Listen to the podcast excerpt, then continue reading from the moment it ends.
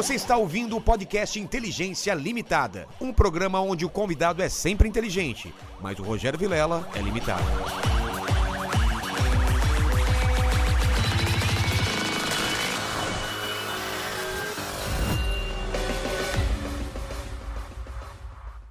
Olá, terráqueos! Como é que vocês estão? Eu sou o Rogério Vilela e está começando mais um Inteligência Limitada. O programa onde a limitação da inteligência acontece somente por parte do apresentador que vos fala, porque sempre trago pessoas mais inteligentes, mais interessantes e com a vida muito mais espacial do que a nossa. É Na lua, né? Na lua. É espacial, na lua. Tá certo, mas nossa, que.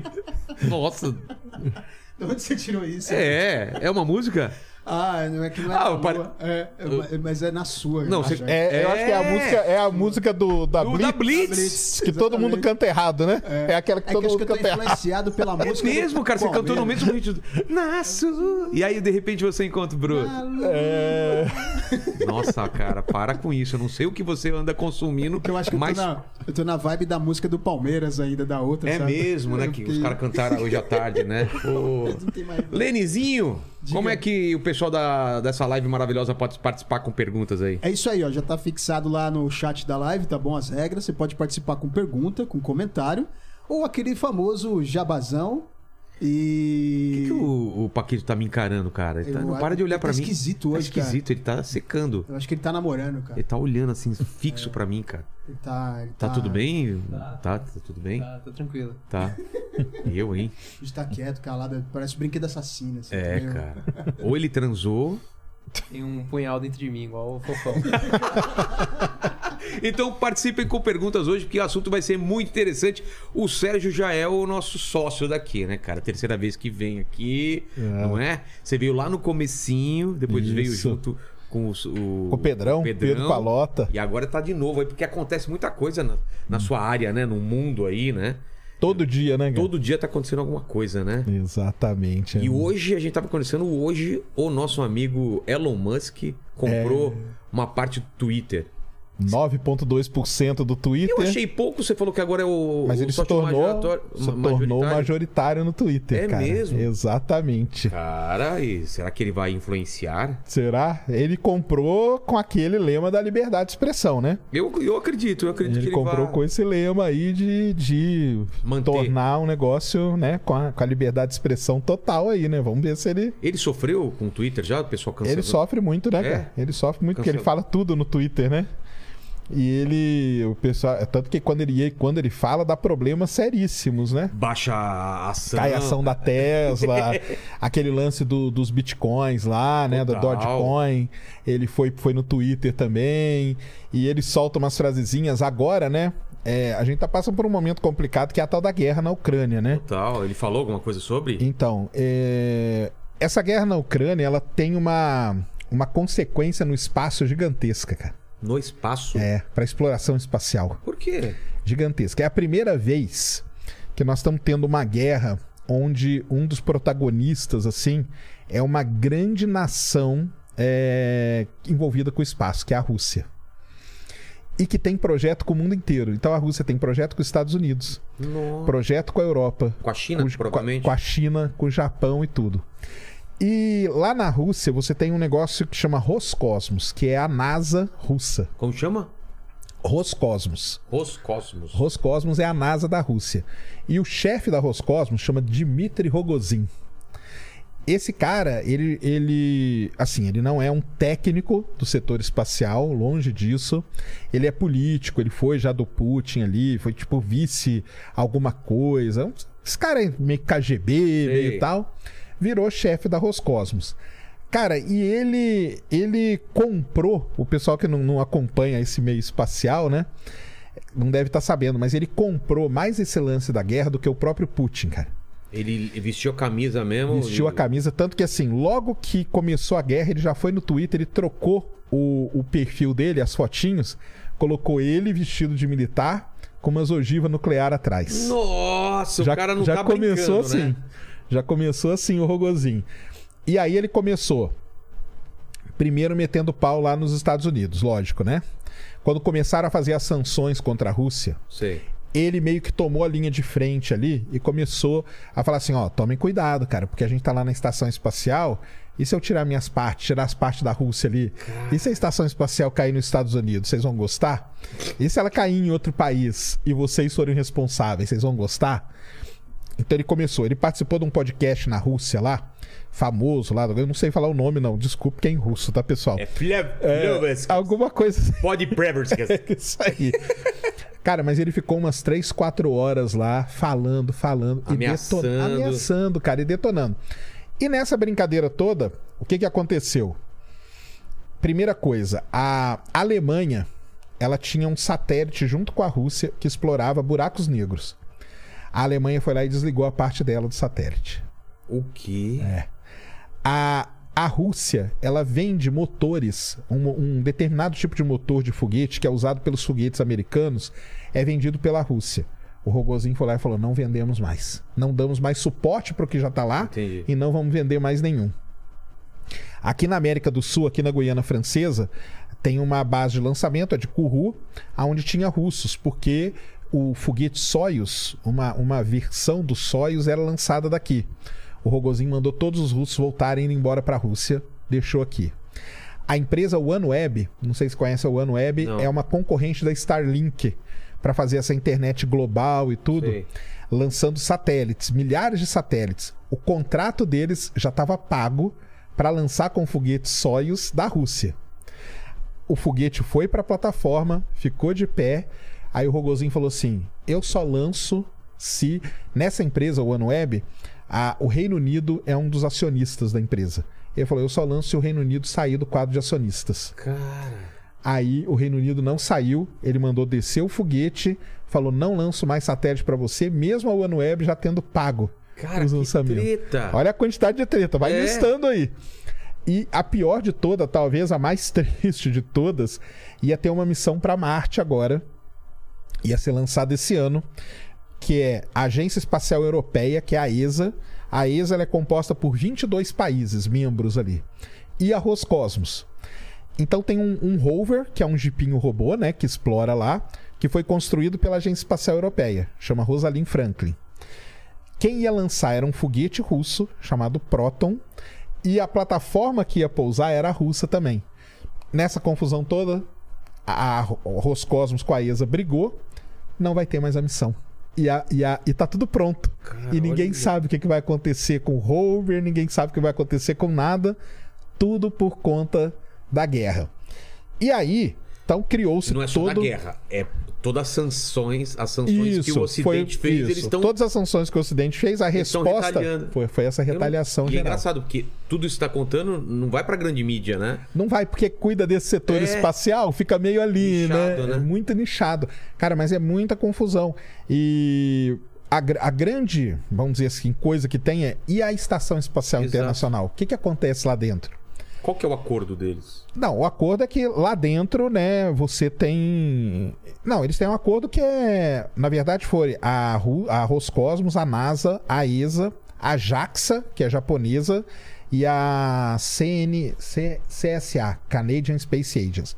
Essas cinco é, agências espaciais é que construíram a estação espacial. Foram essas cinco. Mas quem vai mesmo é russo e americano, né? De vez em quando vai um alemão e tal, não sei o quê.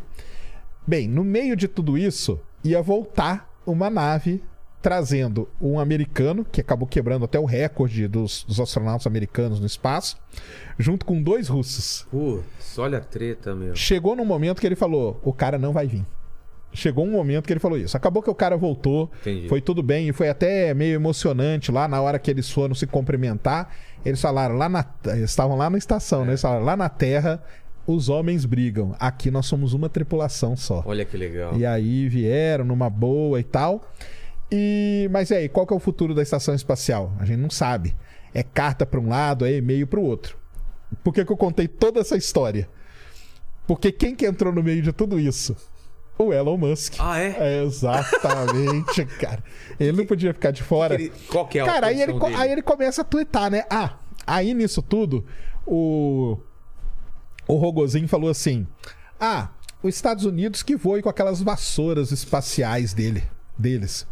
E agora nos lançamentos da SpaceX, na hora que tem a contagem regressiva e dá o lift-off lá, né? Sim. Que é lançou. Aí o cara lá, o narrador fala: lançou mais uma vassoura espacial. Deu na cutucada. dando uma cutucada do lado e do outro.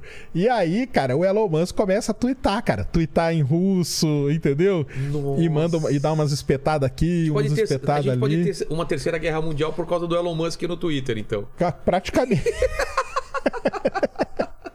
então, assim, a- vamos dizer, tem esse lado todo triste da guerra aí que tá acontecendo, que tá gerando essa confusão toda no setor espacial, assim, é muito terrível mesmo o que tá acontecendo. A Rússia, ela meio que tá se isolando. Porque ela tá se isolando, ela não. Dificilmente a ESA vai fazer acordo com ela É. de novo, por causa dessa confusão toda. A China, você vê que a China ela fica meio ali, meio que não fala muito, Posição meio né? dúbia, né? É, meio dúbia. Segundo as últimas notícias aí, é que vai fortalecer a relação China e Rússia, pelo menos na parte espacial.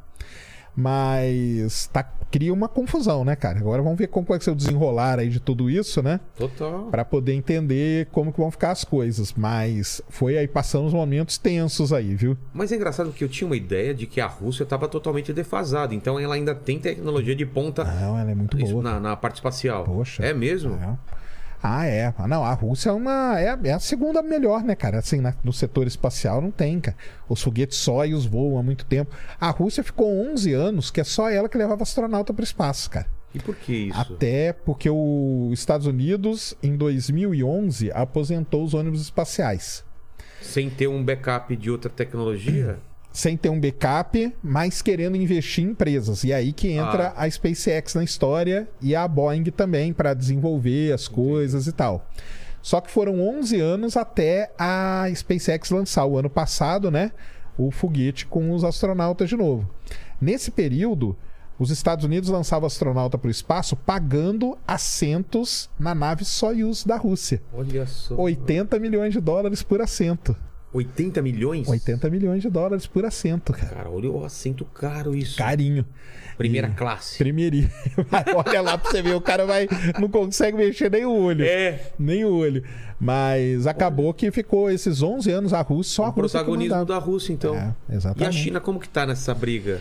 Cara, a China tem um programa espacial muito desenvolvido. É? Ela tem a estação dela, tem três chineses hoje no espaço. Vão voltar aí semana que vem, eu acho. A China, cara, ela tem um negócio que é muito interessante, que ela é muito independente. Então ela tem o sistema de GPS dela, ela não usa nenhum, ela tem o dela, Beidou que chama. Ela tem o sistema de satélite de sensoriamento remoto, de medir coisa, é tudo dela, ela não usa de ninguém.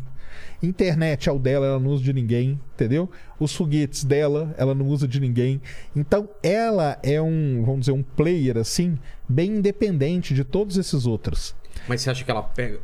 Falar, claro que é uma obviedade, mas claro que ela pesquisa os outros e tenta Sim, melhorar. Ela copia, né? Ela copia. Total, não, mas Eu isso aí quis não usar, ela é, eu não copia. quis usar essa palavra, mas é isso. Ela né? copia, tanto que o foguete dela é muito parecido com o russo, É. a cápsula dela é muito parecido com, com a russa também e tal. Mas assim, tá, cara, assim, o copiar até que não tem problema. Quem dera a gente pudesse co Porra, copiasse também, entendeu? É. Mas ela, mas ela tem esse papel bem independente. É porque a, a, China é meio assustador, né? O, o nível de planejamento deles é por décadas e décadas, não é? longo prazo, cara. Não é que nem a gente, Exato. essas democracias que estão sempre.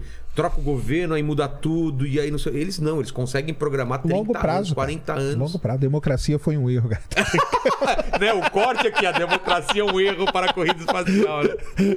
Mas eles têm essa vantagem, né, de, de, de Tem. É. programar há muito. E, e- e a, gente, a gente consegue saber realmente quais são os planos deles? Ou pode ser que eles estejam planejando, por exemplo, uma ida a Marte e não falar para ninguém? Pode ter isso ou não?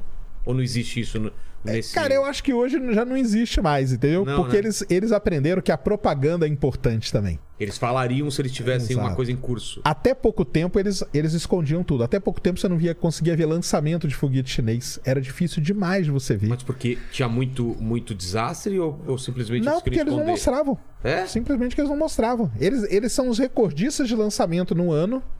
E você vê muito povo, via, né? Hoje não, hoje eles já mostram, fazem tudo, fazem clipe. Ah, é? É, a caminhada espacial agora deles eles transmitem, é, os astronautas indo, voltando e tudo, mas até pouco tempo atrás não tinha isso, cara. Era complicadíssimo. Talvez só pra eles mesmo, né? Ou nem pra eles. Talvez nem pra eles, viu? É? Talvez nem pra eles eles mostrassem nada. Mas eu acho que isso foi uma outra coisa que eles copiaram. Ah, eles marketing, viram que o marketing Faz é importante. toda a Faz diferença. toda, cara. Toda a diferença. E eles viram que é, é, tipo, é importante o mundo saber o que eles estão fazendo. Pra que, que nós vamos esconder? Cara, a gente faz coisa boa pra caramba aqui, cara. Ah, manda satélite, Unidos- manda um monte de coisa. Deixa o Os Estados mundo Unidos saber. construiu toda uma imagem em cima da, da conquista da Lua, né, cara? Sim, exatamente. Né? E eles, então assim, eles têm, eles são muito desenvolvidos, muito mesmo. A, a China é o maior radiotelescópio do mundo fica na China hoje, numa montanha. A China tem uma estação espacial dela, dela, porque ela não tá na estação espacial internacional. Ela foi lá, não tem problema, cara, construiu Não, não chamaram ela? Foi isso? É, na época ali não, ela não, não Ela não participou importante, né? nem nada e, e depois tudo que eles construíram, os, os, os mecanismos de acoplamento e tudo, meio que fizeram, não, não fizeram de sacanagem, mas meio uma sacanagem que o da, da China não encaixa, entendeu? É tipo a nossa tomada de tipo a três nossa fios. tomada, exatamente. Mas aí a China foi lá, tem problema não, cara. Eu faço a minha estação. Aí ela fez a esta... ela fez uma estação, derrubou uma estação há uns três anos atrás. Como assim derrubou? Ela fez uma estação para testar Tá. e depois queimou a estação na, na, na atmosfera. Agora tá subindo outra, já tem quatro módulos dela.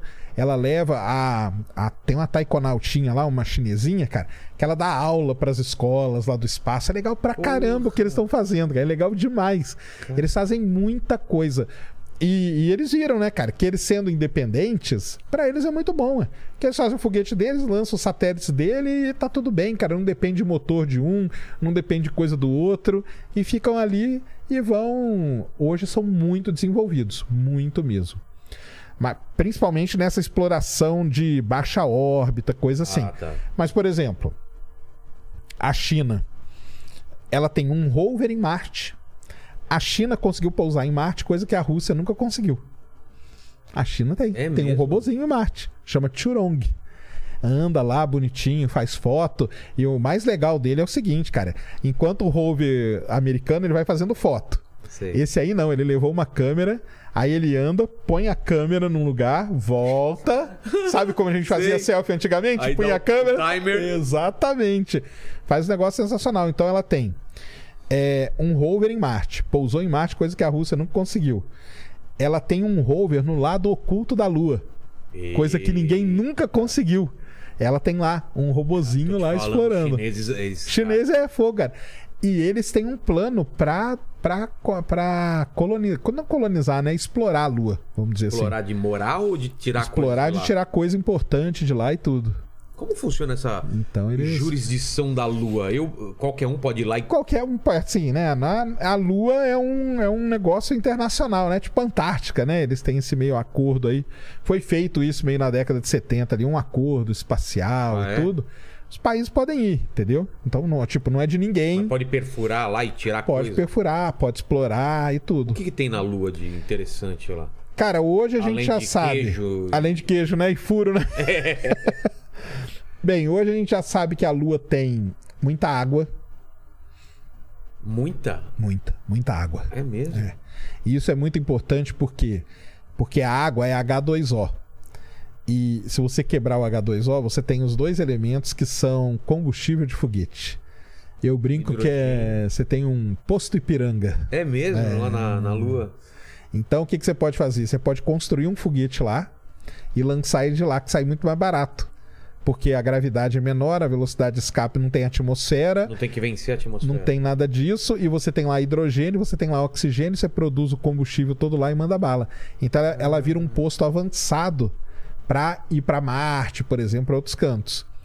Fora isso, ela tem lá o famoso hélio 3, né? Que é aquele elemento que a gente pode usar aqui na Terra para fusão nuclear.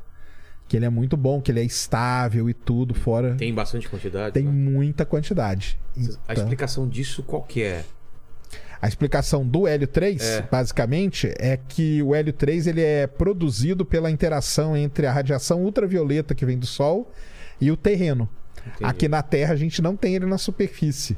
porque a atmosfera filtra a radiação ultravioleta. Lá vai direto. Lá vai direto, então tem esse L3. Isso aí é muito bom para a gente colocar aqui na fusão nuclear e ter aí que é o sonho de energia do- da humanidade.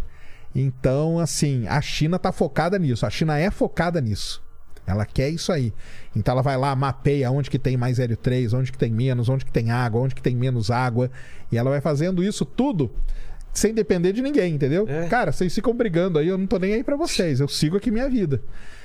Aí agora nessa, voltando ao negócio da guerra, né? A gente não sabe como.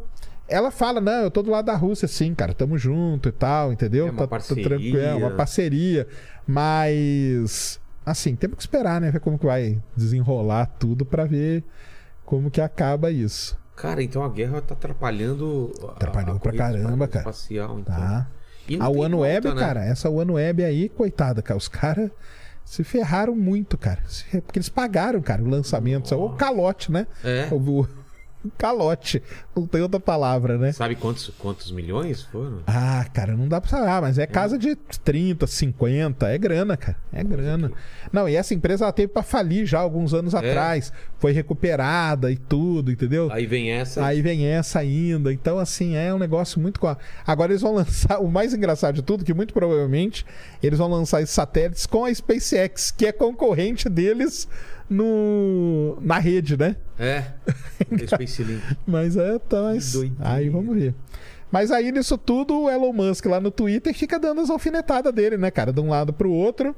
E a galera cancela ele. Então, quer saber? Vou Eu comprar. co- compro, pronto. Agora, e agora? Me cancela que você vai ver. Que nem a, a Dondoca que vai na loja, a mulher não quer atender. Falou, então eu vou comprar essa Compra a merda, loja. compra essa loja. Exatamente, é isso mesmo, cara. Mas essa, nessa, nessa geopolítica espacial, ah, quem mais que são os players? Tem a Índia é player ou não? A Índia, Japão, né? Japão também? Japão. Japão lança foguete, satélite, tudo. O Japão tem um módulo na estação espacial. Fica lá quietinho, não lança muito, mas o Japão é.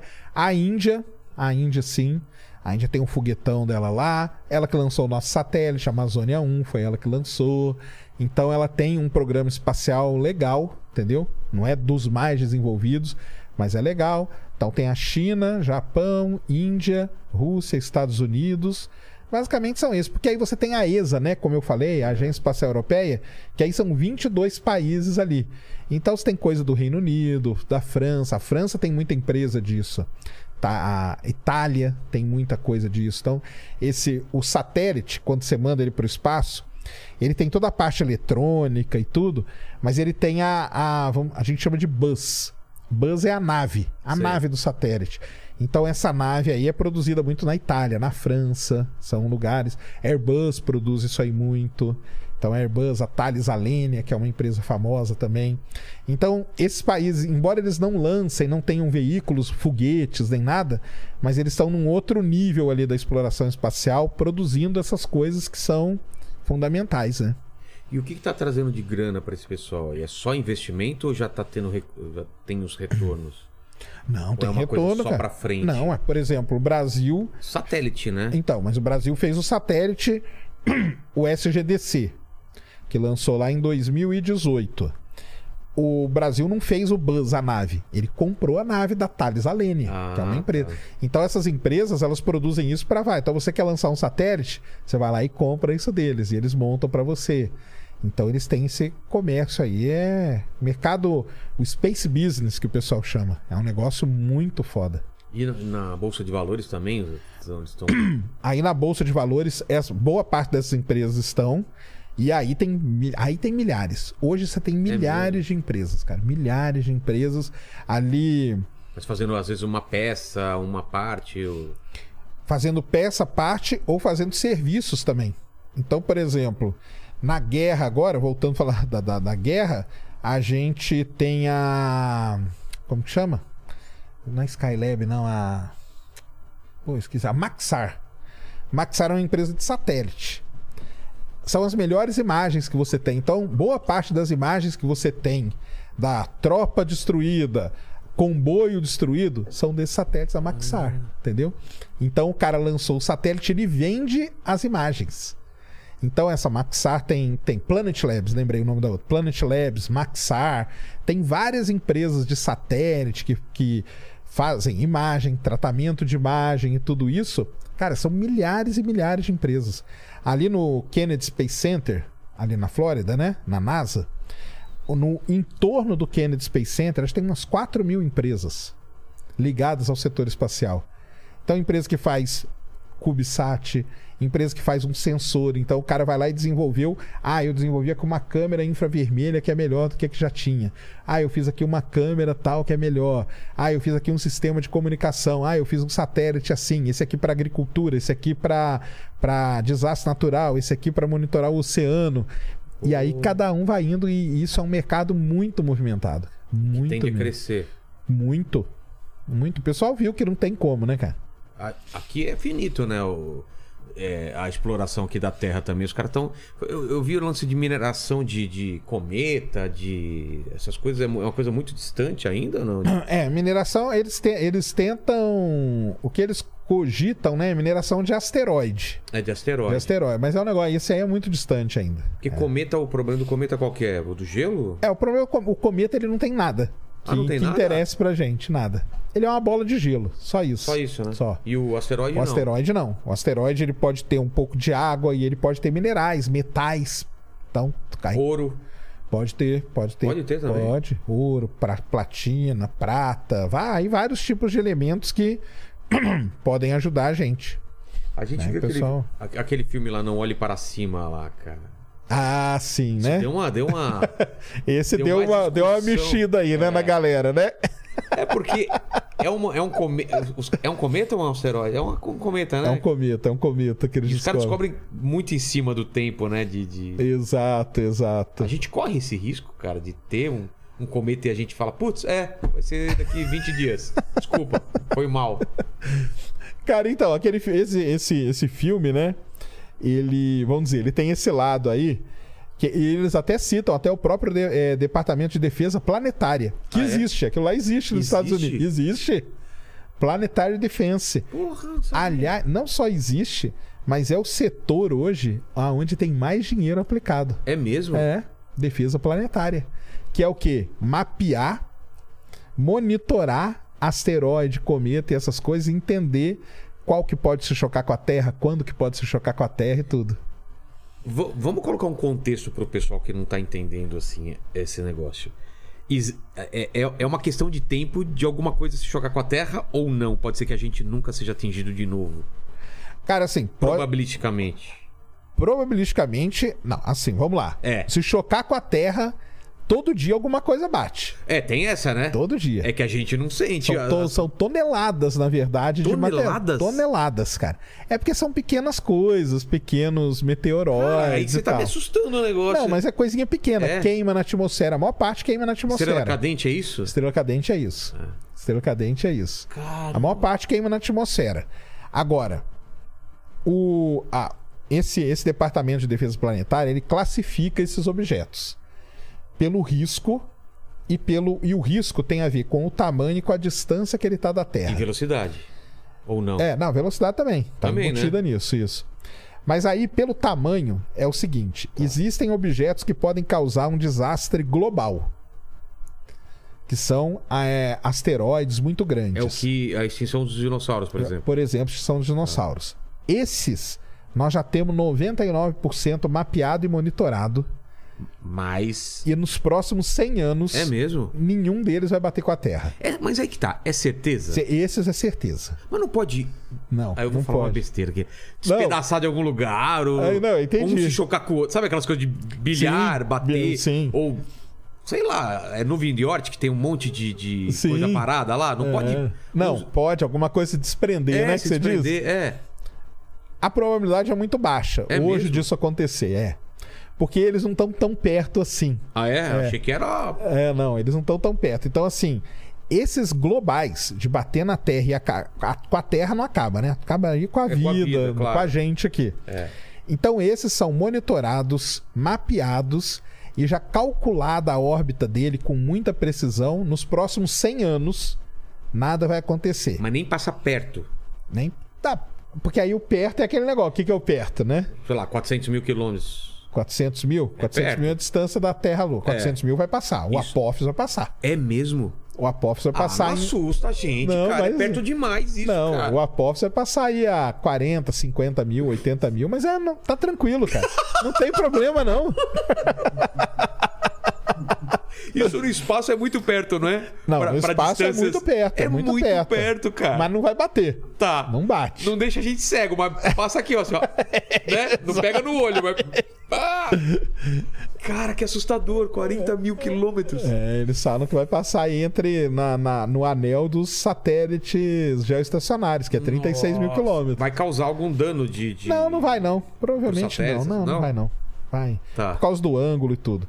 Então, esse grupo aqui, tá beleza. tá beleza. Aí tem um grupo que é de desastre continental, que eles classificam. Não acaba com a vida na Terra, mas se cai, por exemplo, em São Paulo, a América do Sul toda ia sofrer bastante e tal. Então, se cai na Argentina, a América do Sul ia sofrer. Escala continental. A maior parte também, mais de 90%, mapeado, monitorado, sem problema nenhum, então tá, tá tranquilo. O problema é a outra faixa, que é de desastre local, que a gente chama. Que, Que, por exemplo, tamanho que é cai em isso, São? Paulo, É. acabou a cidade. Acaba a cidade. A cidade. Mas não. São não- Bernardo. São Bernardo. Não, ac- acaba a região metropolitana, né? Ah, é o pessoal de Diadema agora. Diadema, São Bernardo. Ah, a gente também. Vai junto também, mesmo. vai junto. Que é o impacto. É, é um impacto, aí tem um tamanho dele lá, e esse, tama esse tamanho assim, ele varia. Varia, então, os, né? os maiores são de 200 metros, 500 metros, 100. Então, tem uma faixa aqui que, se, se bater, ele acaba com a Que cidade. tamanho que a gente tá falando essa terceira? Essa terceira aí, na casa dos 30 metros, 40. É, mas é 30 Faz- metros, mas 30 ele faz um, metros faz um estrago É, aquele desse. da Rússia lá tinha 13, né, cara? De Chelyabinsk, aquele que riscou o céu. Sei, sei. E a gente tá falando que sobreviva, né? Claro, não claro. queima na atmosfera e bata. É muita energia e tudo. Por isso que é um desastre local. É. Acaba com uma. Aí você aí pensa, bater num, num São Paulo da vida, acaba a cidade. É desastroso? Pra caramba. Mas não é o fim do mundo. Claro, claro. Entendeu? E essa faixa que é o nosso problema. Essa aqui a gente conhece É difícil de. é difícil porque eles tamanho. são pequenos. E então o grande esforço hoje da defesa planetária está nessa faixa aqui de, de objetos. Então é tentar monitorar, descobrir primeiro, e aí descobrindo, calcular a órbita, porque é calculando a órbita que você vai saber se ele vai bater ou É. não. E aí, se ele bater, o que fazer? Não, fazer pra não bater. Para não bater. Ah, tá. O que, que a gente pode fazer? Quais são as alternativas que a gente tem hoje? Quais? Nenhuma. Nenhuma? Hoje, hoje no Hoje dia de hoje, nenhuma. não. Mas eles estão trabalhando nisso. Os mísseis que a gente tem não adianta nada. não, não é uma boa. porque você entendeu? pode desviar pra um lugar pior. Exatamente, entendeu? É, então, assim, existem algumas linhas aí de você fazer algum impacto nele. Se você descobrir ele muito antes, você manda uma nave É. e dá uma batidinha nele, e aí ele dá uma desviadinha e escapa e não bate na Terra. Então existem algumas, algumas ideias, mas hoje, hoje mesmo, não tem nada. Colocar uma bomba dentro deles pra explodir. Aí é Armagedon, né? É. pousar nele, né? Colocar uma bomba nuclear. Então, a, a Rússia aí de novo, né? A Rússia tinha a ideia de destruir com laser. é. Uns laser poderosos, colocar nas maiores montanhas do mundo, atirar o laser lá e. Puta, isso é muito ficção científica. É hein? muita ficção científica. Mas isso foi descartado ou não? Cara, por eles não, tá? Tá sendo estudado, entendeu? É, e o legal de tudo isso, que acho que pouca gente vai saber, todo ano existe uma simulação, cara. O quê? É, todo ano tem uma simulação. É agora, na, me- na me- metade do ano, mais ou menos, fazem uma simulação. É, as principais agências espaciais, elas disparam um alerta falando, está vindo aí, vai bater daqui tantos dias. O que, que elas vão fazer? Aí tem todos os protocolos que eles seguem, para onde que vai, tira as pessoas, tudo simulado, né? Claro. Pra ver, para eles irem treinando se um dia, porque essa faixinha aqui que eu falei, essa pode ser, entendeu? Entendi. Então, e tem vários problemas dessa faixa aqui. Aquele de 2013, lá da Rússia, por que, que ninguém sabia dele antes? É. Porque ele veio da direção do Sol. Putz. Então ele caiu de dia. Não sei se você lembra, ele foi de dia lá na Nossa, Rússia. Não lembro. Então, de dia é muito ruim, cara, que você tá olhando pro sol, você não vê. De noite tá tranquilo. Você tá olhando de noite, você vê o asteroide, opa, mapeei, tal. E de dia, que ele tá vindo pela- na direção do sol, você não vê. Ele, ele vindo da dire... do Sol, da direção do Sol. É, porque ele o tá Sol orbitando, né? Ele tá Ah. orbitando, o sol tá, tá- a Terra tá orbitando, pode calhar dele pegar um momento que é de dia. Entendi. Igual foi na Rússia, entendeu? Igual foi aqui em Santa Filomena, aqui no interior do Brasil, o ano passado, cara. Que um explodiu no céu, choveu pedra. Não sei se você chegou a ver no Não, não Fantástico, vi. não? Estourou 10, horas- 10 e meia Olha da manhã. tamanho, sabia? Cara, não, devia ser menor. é. Devia ser menor. Bem menor, na verdade. Caramba. Mas ele explodiu no céu. Ele Choveu explodiu pedra. no céu e choveu pedra na cidade. Os caras me ligando, Santa Filomena. Que Cara, o que que tá acontecendo? É o fim do mundo, tal, não sei A o quê. tal chuva, a chuva de granito. Chuva de galera de granito, chuva de pé. O cara falava, chuva de pedra, cara. Tá chovendo pedra aqui na minha cidade. Nossa, que assustador. Aí o pessoal foi pra lá. Isso aí virou. Fizeram matéria no Fantástico e tudo, pessoal. Santa Filomena. Então, assim, esses que vêm de dia, que você não. Esses aí que são os problemáticos. Então é aí que tá o esforço de toda essa a gente chama de defesa planetária. E aí tá todo mundo em- envolvido nisso. Estados Unidos, Rússia, China, todo mundo, cara. Porque. Ele não vai escolher, né? É. Pra ele, cara, não tem comunista, não tem, não tem nada, Tem cara. nada, eu vou cara. bater, eu não tô nem aí, cara. Vocês que criaram essa divisão aí, entendeu? E no filme é louco porque a galera, tipo, caga pra, pra notícia, né? É, então, filme, porque né? aí No- o filme, então, aí o filme ele tem Ele aquele faz um paralelo com os negacionistas. É, do- ele da- tem da- aquele é. negócio, né? A cientista é tudo alarmista, É. né, cara? Vai colocar todo ah, os caras estão falando isso só pra, né, alarmar a gente, E não sei o quê. doidos, vocês vão morrer todo mundo. Os caras, ah, para, também não é assim, né? Só que ali os caras pegam um cometa, né? Que tá É. vindo um cometa e tudo. Aí é um negócio complicado. Cometa também a gente tem mapeado ou não? Cometa a gente tem. Cometa, por enquanto, não tem muito, muito problema, não. Cometa é mais. Cometa bater na Terra, um cometa. assim, Não dá pra falar que é impossível, óbvio, né? Mas é muito difícil um cometa bater na Terra, Por entendeu? quê? Cara, por conta disso, assim, é, a- Ele é muito visível? ele é muito fácil de você ver ele e. E ele, cometas normalmente eles não passam tão perto, eles passam bem longe, entendeu? A órbita, pela órbita dele, inclinação e Ah, tudo, é? eles passam longe da Terra. Então, assim, não, não tem assim uma chance muito muito boa de um cometa bater, não. O cometa bate na Terra, aí acaba, Acabou, né? acaba, aí acaba a vida. Tanto que lá os dinossauros, até hoje existe uma, uma dúvida aí se foi um asteroide muito grande, se foi um cometa. Pode ter sido um cometa, entendeu? É, eu já vi essa- esse papo que era o cometa. É. Júpiter, por, por exemplo, tá sempre sendo atingido?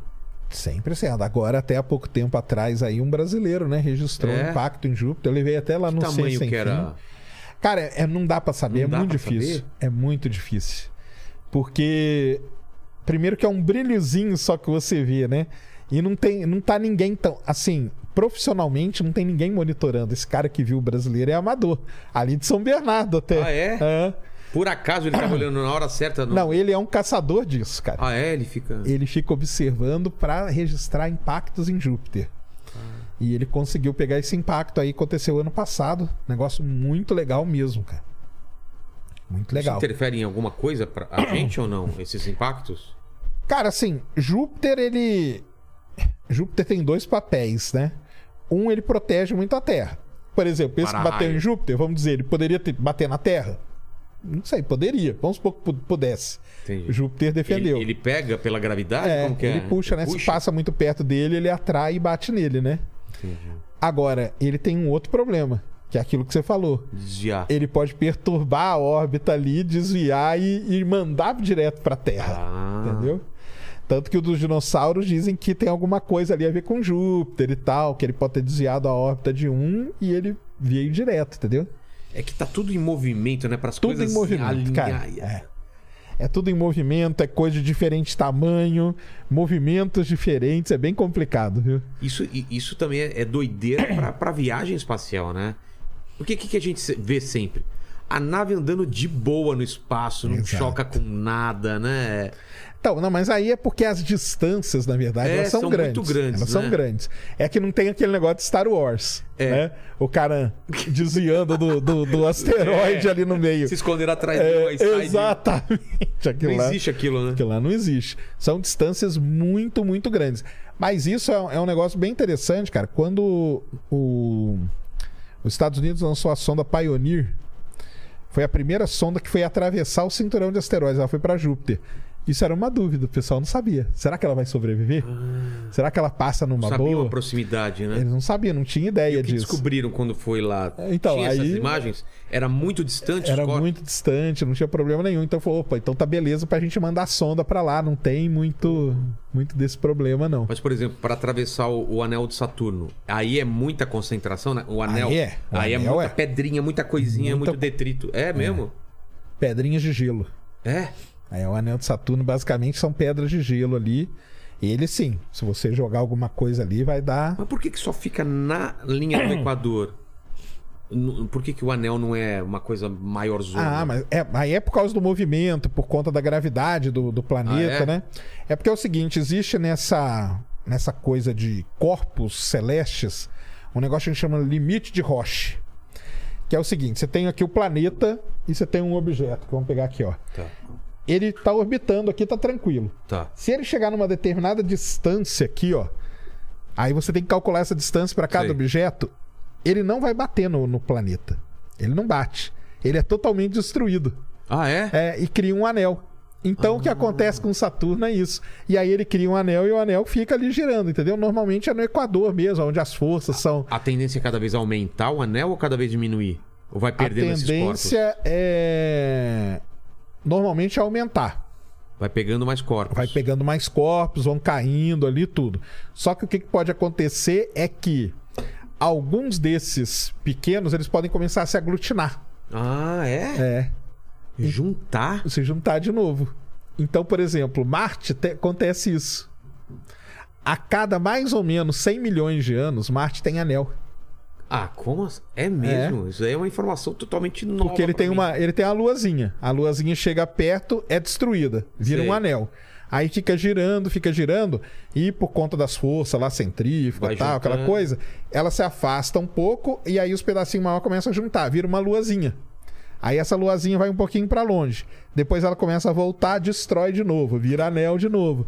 E fica nessa, cara. Então tem lá um ciclo que Marte tem anel, anéis a cada tantos milhões de anos. É um negócio legal pra caramba. E é um tipo de formação de planeta. Tem vários Saturnos pelo universo, assim. Todos os planetas, Saturno, Júpiter, Urano e Netuno, tem anel, cara. O quê? Todos os planetas. Júpiter tem anel? Tem. Por que, que não é tão evidente quanto Saturno? Por- Ah, então aí é porque Júpiter tem uma massa muito maior. Então ele puxa muito rápido. Às vezes não forma Ah, esse, esse tá. limite de rocha aqui, pode até formar, mas aí ele puxa tudo e destrói. A Terra nunca teve anel ou pode ter tido em algum momento? Quando a Lua se formou, a Terra pode ter tido um anel. E a, a Lua ser uma aglutinação. É, agluti- exatamente. É Co- mesmo? Como que a Lua se formou? Tava lá há 4 bilhões de anos atrás, Tá. veio um objeto do tamanho de Marte e bateu na Terra. O tamanho de Marte? É. Chamado Teia. O pessoal tem até um nome pra Hum. ele. E bateu na Terra. A Terra era uma bolona de lava, né? Tá. Basicamente isso. Esse objeto entrou na Terra, se misturou com tudo e saiu. Só que ele não saiu um objeto, ele saiu milhares de pedaços e ficou girando ao redor da Terra. E aí foram. Então, nesse período aí, a Sim. Terra teve um anel. Aí esse- esses objetos começaram a girar, girar, começaram a se aglutinar e formou a Lua. A nossa Lua foi, foi formada assim. Mas esse pedaço que entrou na Terra não, não é identificável aqui como uma coisa só. Ele, ele espatifou. Ou tem uma parte da, da- daqui da Terra que é a Lua. Isso é legal pra caramba. Hoje a gente já tem, consegue, através de métodos, né? Analisar o interior da Terra. Sei. E existem umas coisas meio esquisitas no interior da Terra Que não era pra estar lá? que não eram pra estar lá. Ah, é? E os, alguns existe uma teoria que diz que aquilo ali que a gente tá vendo, né? Ou detectando, é parte desse TEI aí. Olha que doido. Que tá lá ainda preso no meio Pô, da foi Terra. essa profundidade que entrou o, o- o corpo mesmo? É, lá misturou no... manto. Misturou no, no manto e tudo e saiu pra fora. Cara, que doido isso. Isso aí foi legal pra cá. É, foi legal, né? É. Aconteceu. A gente não tava aqui A também. gente não tava aqui, pô. tava tranquilo, né? Então Marte tem isso e depois Júpiter tem anel, que é bem fininho, mas as sondas conseguiram detectar.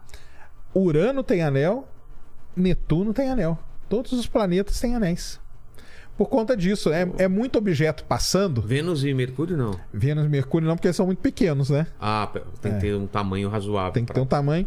Não, e a região onde ele tá, né? Os planetas é, Saturno, Júpiter, Urano e Netuno, eles estão numa região aonde muito objeto passa ali perto. Sei. E aí eles capturam Ah, esses tá. objetos. E algum chega muito perto, é destruído, vira anel, o outro tem uma dinâmica muito complicada ali, sabe? Entendi. É bem, é bem complexa a dinâmica ali.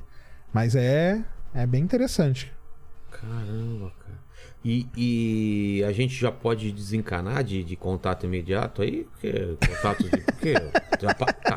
Tá, Vamos até colocar aqui a pergunta do nosso amigo Fernando, que teve aqui à tarde, né? Do Insta Verde. Ah, é? Quando é que a gente vai ver extraterrestre, cara? Tá difícil, Tá né, cara? difícil. Eu, quando era criança, eu tinha certeza que quando eu fosse adulto, ia ter alguma notícia, algum contato, eles iam fazer contato, e a gente tá esperando aí, e nada desses esses danadinhos aparecerem, né? Cadê eles, né, Quando a cara? gente não tinha câmera celular, todo mundo aparecia de vez em quando. Isso Agora, aqui é engraçado, todo mundo com a câmera no bolso Olha lá diminuiu, né? câmeras tudo, É, né, tremida. Tinha que tremer, tinha que tremer. tremer, né? Tinha que, senão não valia. se- agora, se for pegar alguma, você tem que fazer assim também. Tem. não- Ei, mas agora não vai adiantar, porque tudo tem estabilizador, né, É. cara, de imagem. Pode- Então acho que é por isso.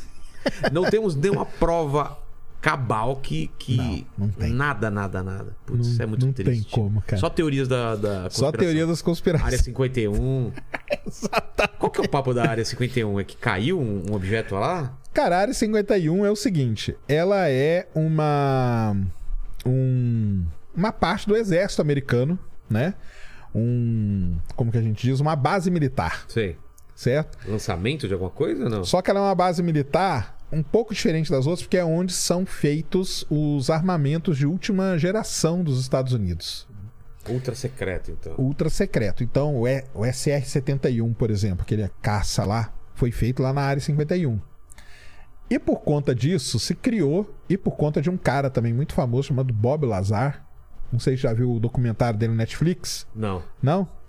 Então, esse Bob Lazar é um cara que saiu, trabalhava lá e saiu de lá meio revoltado e falou que lá os Estados Unidos ele resgatava naves espaciais alienígenas, guardava na área 51 e ali ele fazia engenharia reversa, Desmontava pra prender. desmontar para né? aprender principalmente para antigravidade. Né? Que é o sonho de todo mundo, né? Que é vencer a gravidade Se sem move, ter fala sem ter disso, é. propulsão e tal. E, e lá também existem corpos, aí são as famosas cenas lá que todo mundo já viu, das autópsias de ET e tal, né? Tudo aquilo lá dizem que foi feito na área 51. Esse Bob Lazar ficou muito famoso porque ele saiu do, do exército americano e contou essa história por aí, entendeu? E o pessoal saiu acreditando nele. Tá assim, cara, tá falando a verdade, ele não vai mentir. Por que, É que vai porque- mentir? Por que uma pessoa vai mentir? Por dinheiro, fama? Que isso? cara? Exatamente. Pra fazer um documentário, É. talvez, né? Então, mas assim, na área 51, aí se criou toda essa, essa mística, mística, né? na área 51. E aí, cara, americano não perde tempo, cara. Aí os barzinhos na estrada, é tudo com coisa de É, ET. eu já passei lá perto, cara. Entendeu? Aí é tudo tem aí tem festival de ET todo ano lá, a galera vai tudo vestida, faz festival de música em volta, Pensa entendeu? bem, é o melhor lugar para os caras se, se misturarem é lá. Se tiver ET mesmo, Exatamente. Cara vai se misturar lá, cara. Aí o cara fala assim: Ah, eu fui tentar entrar na área 51 e o militar veio me tirar. Ué, mas lógico, cara, você Claro. tá querendo invadir uma área militar onde são testados e desenvolvidos os armamentos mais sofisticados do, do exército americano, o cara vai deixar você entrar Tem numa uma boa. coisa escondida. Claro que tem, É tem muita lógico, coisa ué, escondida. Tem lá. muita coisa. Mas aí, não, ah, autópsia, aí aquelas coisas lá, aí é viagem da galera, cara. Aí. Nunca, nunca foi encontrado nem, nenhum objeto que não tenha não tenha alguma coisa que ah foi feito aqui aquelas coisas de ah esse elemento não existe aqui Nunca foi encontrado evidência nenhuma, cara. Foto são todas elas. Existe até uma, uma rede famosíssima de ufologia chamada MUFON. Mufon. MUFON, é um negócio mundial. Essa MUFON, ela mesma fala, cara, 99% das fotos são fraudulentas, entendeu? E o outro 1% é coisa que a gente consegue explicar. Eles mesmos falam isso, entendeu? Entendi. Então é algum fenômeno atmosférico, entendeu? É um raio, é um satélite, alguma coisa que foi fotografada que tem explicação. Mas esses últimos anos aí tem o pessoal, né? Tem os israelenses lá, né? O- os caras falando, vou contar coisas novas, vou abrir documentos, não tem umas coisas dessas? Então, o que a gente teve o ano passado, né? Foi o. O que aconteceu ano passado? Um diretor de cinema resolveu fazer um documentário sobre extraterrestre. Lá nos Estados Unidos existe uma lei que chama FOIA Lei da Livre Informação. Sei. Então você vai lá, preenche um documento e você pede acesso a tudo, cara. Então eu quero, eu quero acesso a todos os testes militares feitos na área tal. Você consegue? Consegue. Lei da livre informação que chama. Tem lá os requisitos lá e não sei o que. Você consegue acesso a tudo. O que, que esse cara conseguiu? Ele conseguiu determinadas filmagens feitas em navios de guerra americano e por caças americanos de objetos de luz. Não sei, você deve ter visto isso. Sim, eu vi, ah, é o claro. caça atrás da luzinha. É. É o navio lá filmando aquele monte de coisa tal, e não sei o quê. Então ele conseguiu esse monte de coisa aí. E ele acabou, fez o documentário lá dele. Cara, até que nem fez sucesso o documentário dele, não. Acho que tá até no Netflix também. E o que aconteceu? Ah, vocês estão falando muito disso. Aí o governo americano resolveu, então pode deixar, nós vamos fazer um relatório oficial. Nessa, foi mudado até o nome. Antes a gente chamava de OVNI aqui no Brasil, que é Objeto Voador Não Identificado. Nos Estados Unidos, né, no inglês é UFO, né? UFO. E agora mudou. Não se chama mais isso. Agora se chama Fenômeno Aéreo Não Identificado. Por que que mudou? Por que, que mudou? Porque se você falar que é um objeto, você já identificou. É. Às vezes é um fenômeno. Às vezes é um fenômeno meteorológico, às vezes é um raio, às vezes é uma coisa que não é um objeto. Entendi. Então eles mudaram. Em inglês ficou UAP, Unidentified Aerial Phenomenon, né? Ficou UAP. E aí eles fizeram esse relatório. E aí foi até quando que foi, cara? Junho, é, junho do ano passado. O cara, os ufólogos falou: "É agora, cara. Agora, Agora? agora vocês vão ver, vão liberar tudo". Cara, foi a maior decepção da vida É? dos caras. Relatório tem nove pagininhas só, entendeu? E o que, que o relatório diz? Cara, foram 144 desses negócios que eles detectaram. Um deles é certeza que não é nada, que foi um balão que eles conseguiram pegar. E os outros, o que, que pode ser? Aí eles falaram: nenhum deles é coisa de outro mundo. Ah, é? É.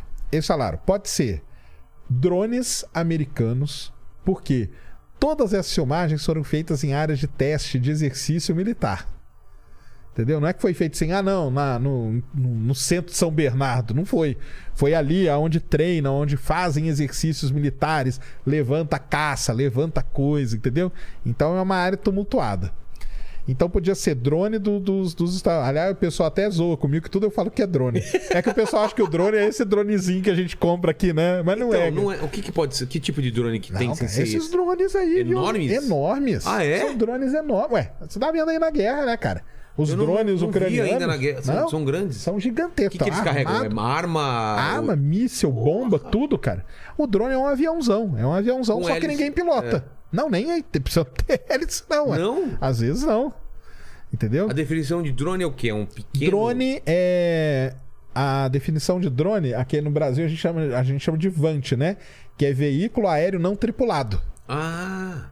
É só isso. Achei que precisava ter aquele formatinho de asa. Não, é, então, é que eu falo drone, o pessoal É. fala, ah, você acha que é um DJI, né, da É? Mavic da vida, os caras. tá vendo, Mavic? Eu falo, não, cara, drone não é isso. Eu até fiz um vídeo onde eu coloquei, peguei uma página dos drones que existem, cara. Então tem drone pousado em porta-avião e tudo, que são levantados e vão embora, cara. O Deve cara, ser o cara da- pilota lá do meio do deserto, cara. É? É. O cara De- pilota Deve lá no ser uma área que tá evoluindo pra caramba essa parte de drone, né? Muito, Objeto não. muito. E isso os Estados Unidos desenvolve muito drone, cara. Porque os Estados Unidos, o pessoal tem que entender que é um país que tá em guerra com o meio mundo, cara.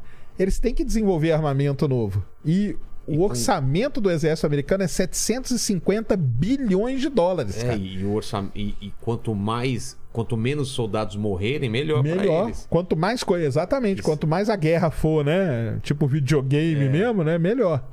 Então podia ser esses drones, podia ser fenômeno meteorológico mesmo. é, e podia ser até armamento de outros países. Hum. Drones da Rússia, da China e tudo mais. E, e não, deix- não deixaram nenhuma abertura pra que fosse alguma coisa de. Nenhuma. Nenhuma. Mas aí o que, que os caras fizeram? Eles falaram o seguinte: mas nada disso aqui também é muito conclusivo. Então, resumindo, o que, que o relatório queria no final? Queria montar um setor novo, Tipo. um setor, um setor tipo um X-File da vida, mas aí que ia ter cargo, ia ter o presidente, ia ter tal. Então o cara queria com grana para ter o equipamento certo, porque eles falavam, ah, esse radar aqui do navio também ele não foi feito para isso. Então É. isso aqui pode ser qualquer coisa. Então a gente precisa de grana e precisa de gente. Eles queriam montar um setor novo ali dentro da Forças Armadas Americanas para poder cuidar disso. E o pior de tudo, que esse setor ele ia ter que conversar com o FBI, com a CIA, com o Exército e com a Aeronáutica. Eu Falei, cara, esquece, porque esses caras eles não se conversam. É. O que o FBI tá fazendo, ele faz questão de não falar pro pra Força Aérea Americana o que ele tá fazendo. E vice-versa.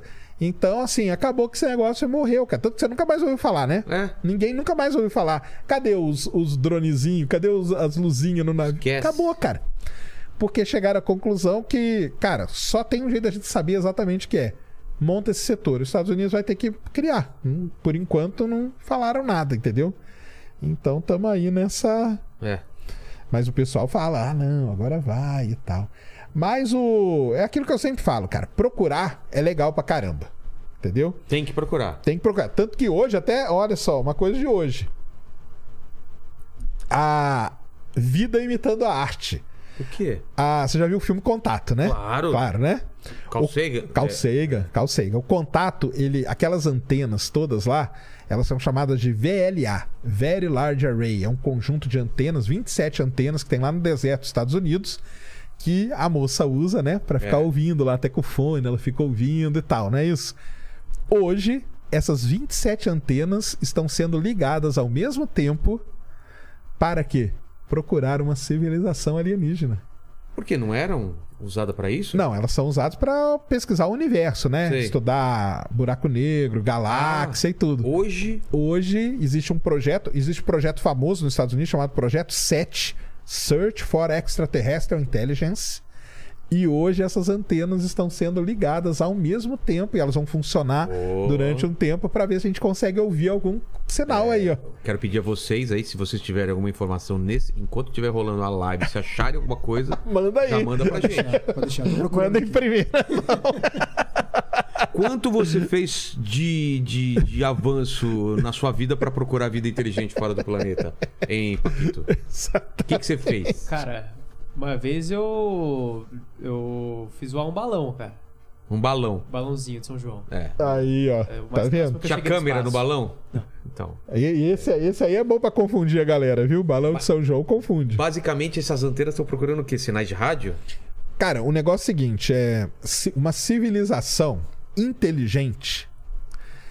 É, de acordo com o que o pessoal estuda e fala, é que esse negócio de inteligência também tem muita discussão, né? O Douglas até mesmo fala, É. né? Isso, né? Eles ouvem funk, por exemplo? É, Não por exemplo, não sei, entendeu? É. Então, mas a um, um critério, uma civilização num, num nível de inteligência, ela desenvolveu alguma comunicação via rádio.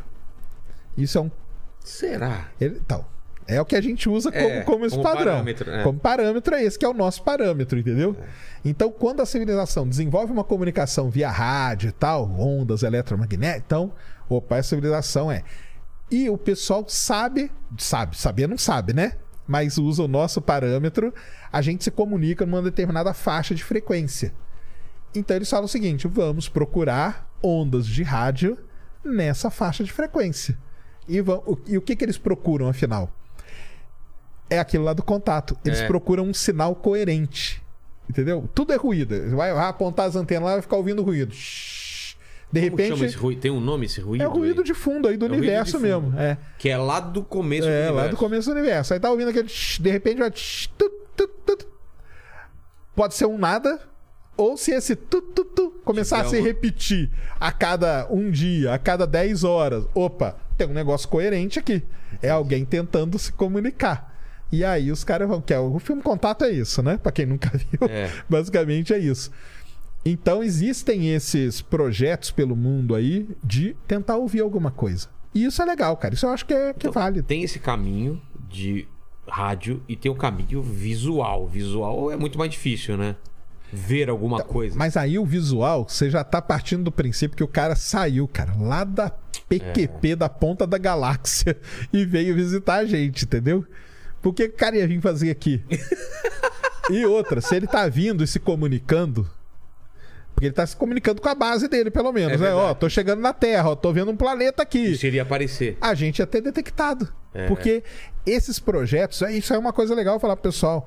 Esses projetos de ficar escutando o universo, eles são rodados várias vezes ao ano.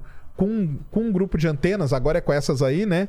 Mas de vez em quando é com uma antena lá na, na, na Inglaterra, tem uma antena de Parks, na, tem antena na, na Austrália, tem, Chile tem? antena no, no Chile, o Alma lá, aquele conjunto de antenas. Então eles ficam variando e vão tentando ouvir alguma coisa, entendeu? Então, assim, se uma nave tá vindo, ou se ela tá perto aqui, ela tá se comunicando.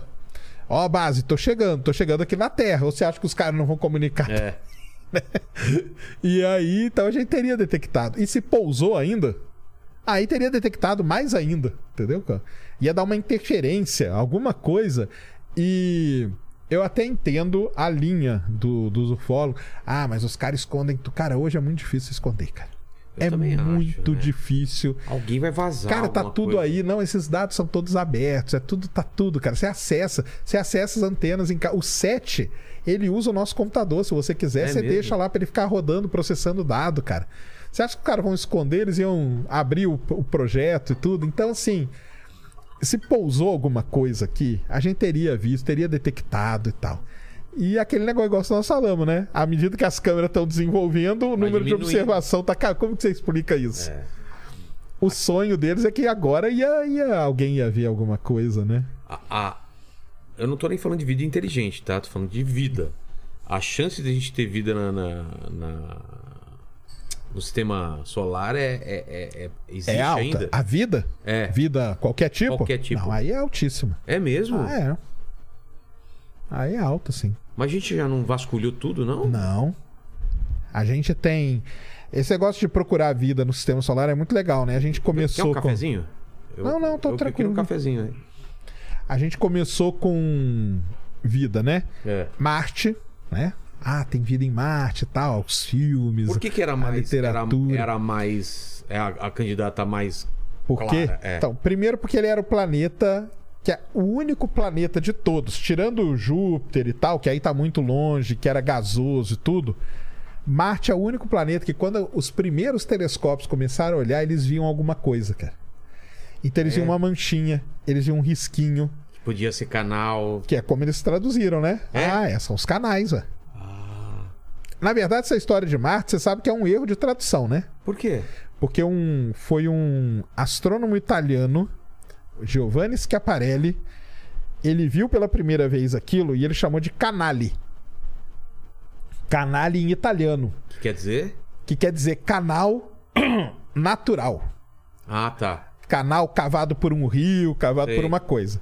Só que aí a palavra viajou lá da Itália para os Estados Unidos e ela virou o channel americano, que é um channel é, artificial. E é aí que começa toda a loucura, cara. Toda a loucura começou por um erro de tradução. Foi por um erro de tradução, cara. Por um erro de tradução. doideira. A palavra veio para os Estados Unidos e aí caiu na mão de um, de um cara chamado Percival Lowell, que tinha muita grana, construiu um observatório só. Ele, cara, ele observou Marte durante anos e anos seguidos. E aí o que, que era legal? Ele via Marte numa época, aí os canaizinhos estavam de um jeito. Quando ele via de outro, tava de outro jeito. E isso acontece mesmo, porque Marte fica mudando, tem tempestade e tudo. A calotinha polar, um- uma vez estava no norte, outra vez estava no sul. Uma vez tinha uma manchinha preta aqui. Ele falou, cara, tem uma civilização nisso aqui, cara. Nossa. Entendeu? Tem alguém aqui vivendo que tá se mexendo e tudo.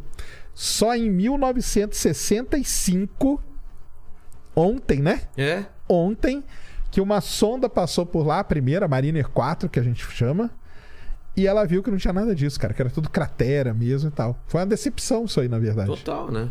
Então Marte a gente já descartou ou não? De ter vida? Não, não dá pra descartar, porque aí pode ter vida na subsuperfície e tudo. Mas aí teve uma mudança muito A grande. gente mandou coisa pra lá, né? Os carrinhos. Mandou, isso roupa. aí. Ma- Mas pode ter tido vida no passado. Ah, tá. Porque no passado foi diferente. O rover tá lá pra ver se acha isso. Entendi. Mas aí, nesse meio tempo todo de história aí, teve uma mudança muito grande. Porque nós descobrimos que tem objetos no sistema solar que tem muita água em estado líquido, oceanos no interior do planeta, ou do, do- da Lua, na verdade. Que são as luas de Júpiter, de Saturno. E elas têm uma crosta de gelo gigantesca, que é excelente, protege contra a radiação. Tem um oceano gigantesco com água, com sais minerais, e na fronteira entre o oceano e o núcleo, você tem as fontes hidrotermais, igual a gente tem aqui na Terra. Então, mudou totalmente o foco. O foco agora é pesquisar esses mundos aí.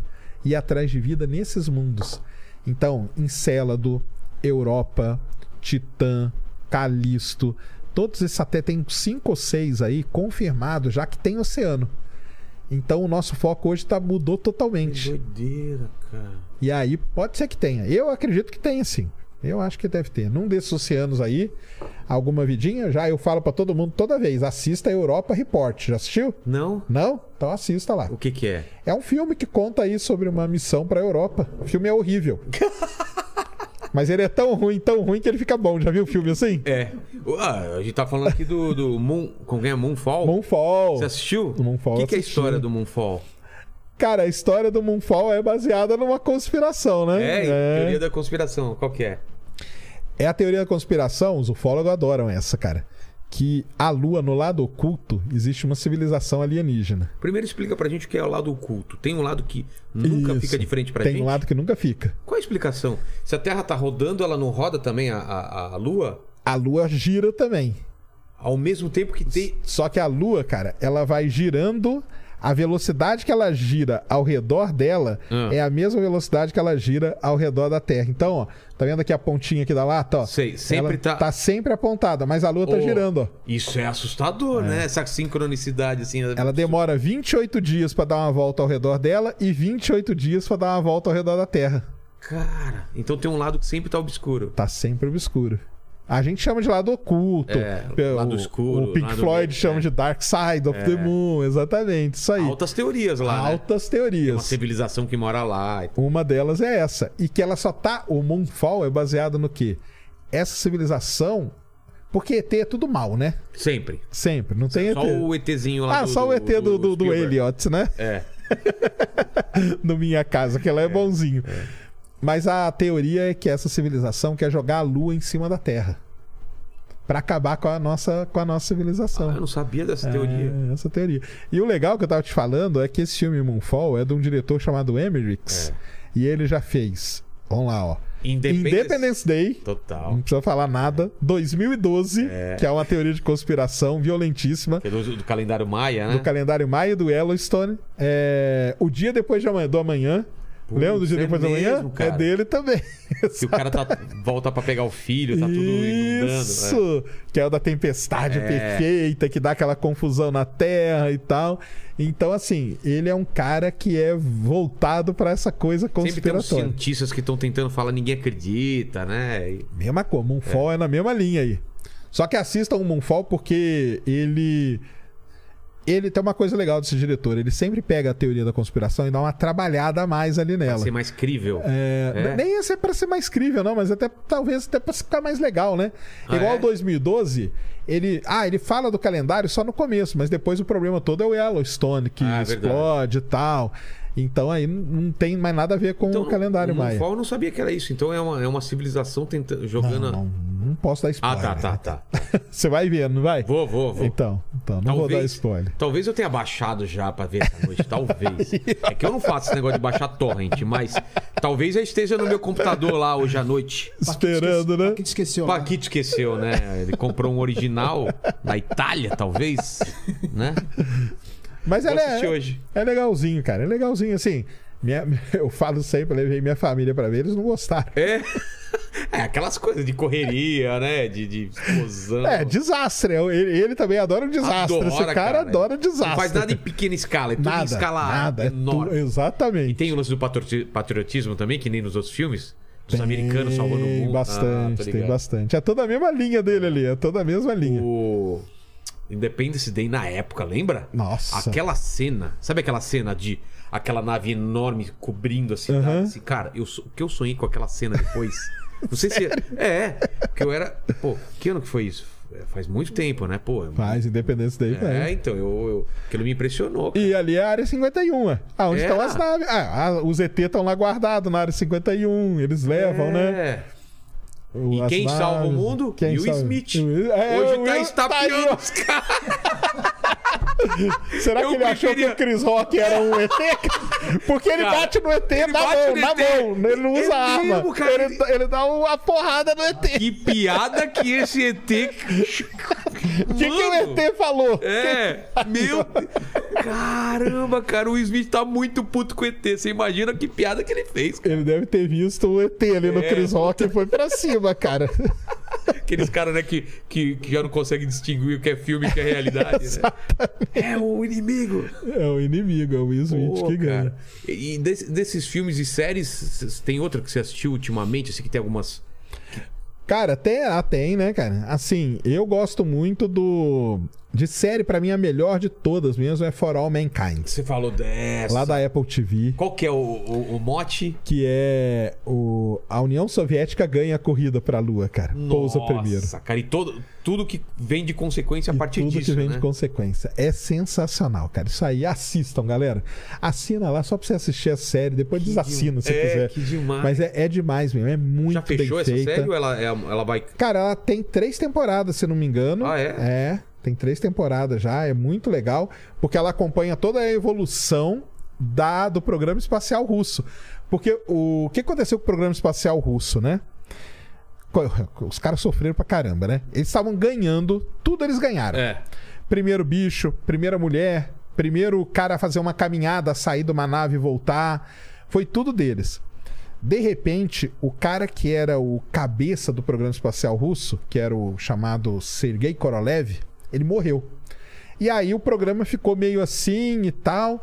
Eles fizeram aquela navezona lá chamada N1, um foguetão gigante, que deu muito problema, que era muito foguete. Ele tinha trinta e tantos foguetes para fazer o foguetão subir. Era muita chance de dar errado? Era muita chance, porque quando você põe muito foguete junto, que é igual o do Elon Musk agora, trinta e tantos, cara, tem que ter um controle muito bom para um não interferir no outro, senão o negócio fica uma loucura, né? E aí eles não investiram grana, enfim. Aí nisso os Estados Unidos passou, pousou na Lua. E o programa, cara, acabou. Mas como que os Estados Unidos de tá muito atrás conseguiu passar? É, mas é porque é aí que tá, né? Ele não tava muito atrás. Ah, não cara. tava? Ah. É, é que ele tava quieto ali na dele, fazendo as coisas do jeito dele. É que russo, cara, era. é- Hoje é maluco, né? Antigamente era Nossa. muito mais.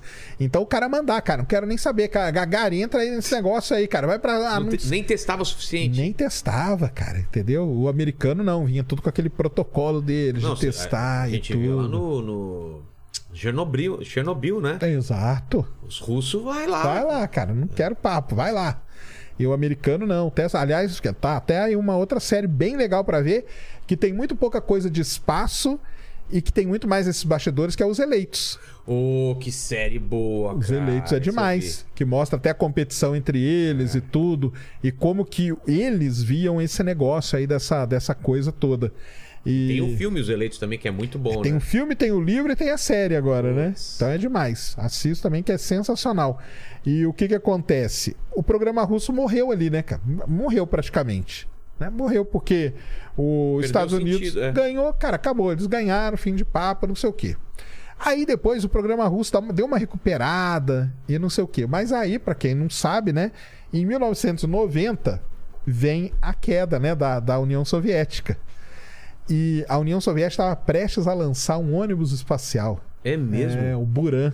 Igualzinho os ônibus Que espacial. ano que ele ia lançar? 90, 90, E o- e os Estados 91. Unidos lançou quando o primeiro? Os Estados Unidos foi um pouco antes, né? 81, 81, Ah, né? tá, tá. Mas o, o Buran ia ser lançado Era ali. parecido? Era, era alguns, né? Muitos dizem que era até melhor, mais É potente e tudo. Só que aí veio o problema da queda. a queda, né? E aí com a queda, cadê? Não tem mais dinheiro, não tem mais nada. Hoje os Buran estão tudo jogado lá na, na Rússia. O cara tira foto, Não pichado. chegou a, a- a- a nem. Eles voaram, eles voaram tipo um drone, voaram Sei. com a controle remoto só, mas não foram pro espaço nem nada.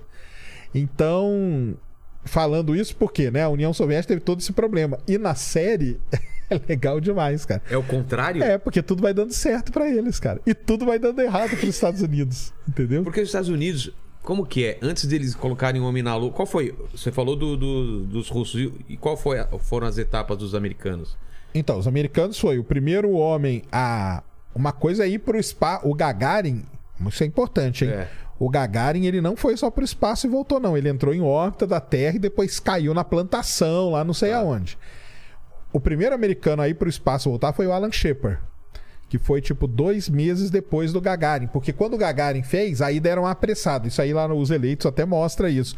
Cara, o cara foi, agora nós temos que ir de qualquer É. jeito. Quem que vai e tal? Foi o Alan Shepard. Mas o Alan Shepard não entrou em órbita. Ele só fez um voo Ah, parabólico, entendi. né? O que o pessoal faz hoje, os É. turistas espaciais fazem.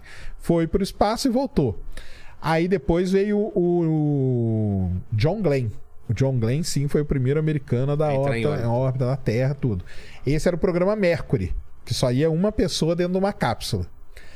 Fez isso, os Estados Unidos aprendeu e tal. Aí ele passou pro programa Gemini, que eram dois astronautas numa nave. Enquanto isso, o- os Enquanto russos isso, os russos estavam mandando. Estavam. Estavam lá mandando o Leonov, que foi o primeiro cara que saiu, fez uma caminhada. Ah, Como que é? Valentina lá, esqueci o sobrenome dela, é complicado, cara.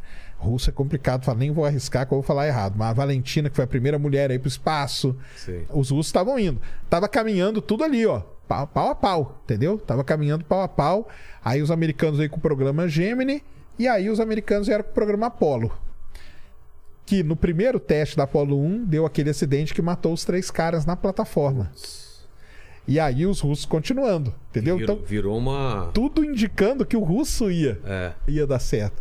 Só que aí, em 1966, foi quando morreu o, o Sergei Korolev, entendeu? Causas naturais, sabe? É. É. É. Ele era o grande gênio, o cara Ele era. que- Ele era um cara que ele tava isolado lá na, na Sibéria, entendeu? Um cara muito foda, um engenheiro muito foda. Quando falaram, nós temos que ir pra Lua tal, os caras falaram, vai lá, busca o cara. Tanto que ninguém sabia o nome dele até depois da queda, né? Porque 1991, quando acabou a União Soviética, liberaram um monte de documento da, da Rússia, da União Soviética e tudo, né? Não sei se sabe disso. Sei, sei. Até 1991 ninguém sabia o nome dele. Porque ele assinava como o projetista-chefe. Ele não punha o nome. Era, não punha o nome, para não vazar o documento É. e saber quem que era. Era o projetista-chefe. Projetista-chefe, quando liberaram, apareceu o nome dele. Aí todo mundo foi saber a história dele e fosse tudo. americano, já tinha até um filme sobre ele, uma série, alguma E pior coisa. que é a verdade, né, cara? Não tem. Não Isso tem, do né? Gagarin até tem. E até em russo na Netflix, é. Pô. Que conta a viagem dele e tal. Então, a... e aí depois o Ele americano. morre e. E aí o programa fica meio perdido, né, cara? E aí começa a ter problema de grana. Ele era um cara que brigava, porque tudo tem que ter o lado político, né? Claro. Tem que ter alguém que vai lá brigar, defender aquilo e tudo. E aí o programa começou a degringolar. Os caras investiram nesse foguetão que não deu certo, que só explodiu várias vezes. E aí explodiu um foguete daquele, até se refazer, muita Porra. grana. Então, aí o- e nisso, e os Estados Unidos seguiu. Os No Estados Apollo- Unidos seguiu um plano. Depois do Gemini veio o Apollo. O Apollo 1 deu aquele problema, eles logo resolveram. E aí foram indo até 1900. É porque foi muito, tudo isso aí foi muito rápido, Muito tá, pessoal? rápido, Foram é. oito anos, né? É. Nós estamos falando de 61 a 69. O cara é muito rápido. Tudo isso aconteceu num período de oito anos. Aquele discurso emblemático do, do Kennedy, é, é- Kennedy. é quando? Que ano é faz? 63, né? Uma ele coisa fala assim. ainda nessa, de- ainda nessa É. década, a gente. Ele fez dois, né? Ele fez um na universidade, que é o, que é o famosão da Sei. universidade. E depois ele faz o mesmo no Congresso. É? É, uma da universidade lá. É. Por, ca- por causa da grana? é. Pra conseguir Porque aí foi muita grana, né, cara? Ali foi grana a rodo, absurda. absurdo, absurdo, cara. É mesmo? Absurdo.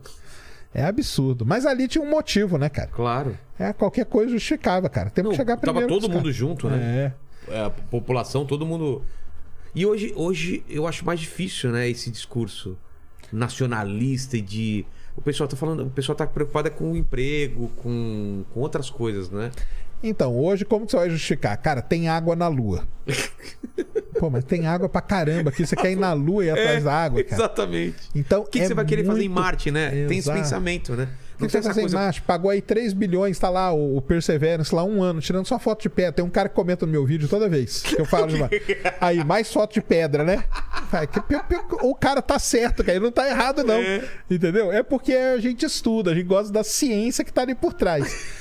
Mas se você for ver no ponto de vista prático, é só foto de pedra mesmo, entendeu? É, Mas é isso. Como você vai. Cara, 3 bilhões custou Perseverance. 3 o fu- bilhões. 3 bi. Nossa. O foguete que está sendo testado até hoje, né? Enquanto a gente tá aqui, o foguete está lá sendo testado. O foguetão americano novo, o SLS, da NASA. Cara, cada lançamento dele vai ser 4 bi. Cada lançamento. Cada lançamento. É muita o que, é caro? O que, que é caro? Cara, ali dizem, né, que é muito. é- o que, que é caro? É o tamanho dele, que é um negócio gigantesco. É o. É o O, combustível? o não. combustível, porque é muito combustível, é muito combustível, entendeu? E o grande problema dele é que ele não usa o sistema todo do Elon Musk que é de reutilizar. Ah. Então, assim, lançou 4 Perdeu. bilhões jogado fora. Nossa. Entendeu? cara. E aí vem o outro, lançou 4 bilhões jogado fora. O outro lançou.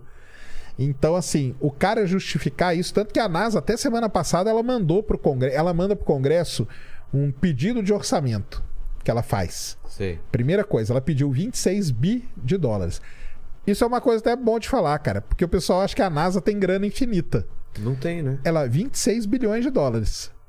É muito ou é pouco?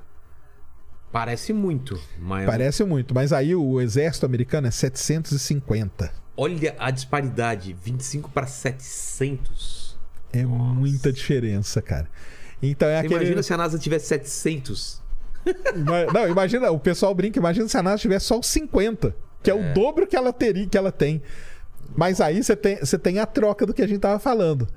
Por que, que na- lá na década de 60, quem É. mandava era a parte militar? Então era grana, cara. Se hoje fosse uma coisa militar pra, pra Lua, cara, você tem um exército ali, tem 750 bi, cara. Cara, manda tudo, explode foguete, faz o que É. você quiser, cara.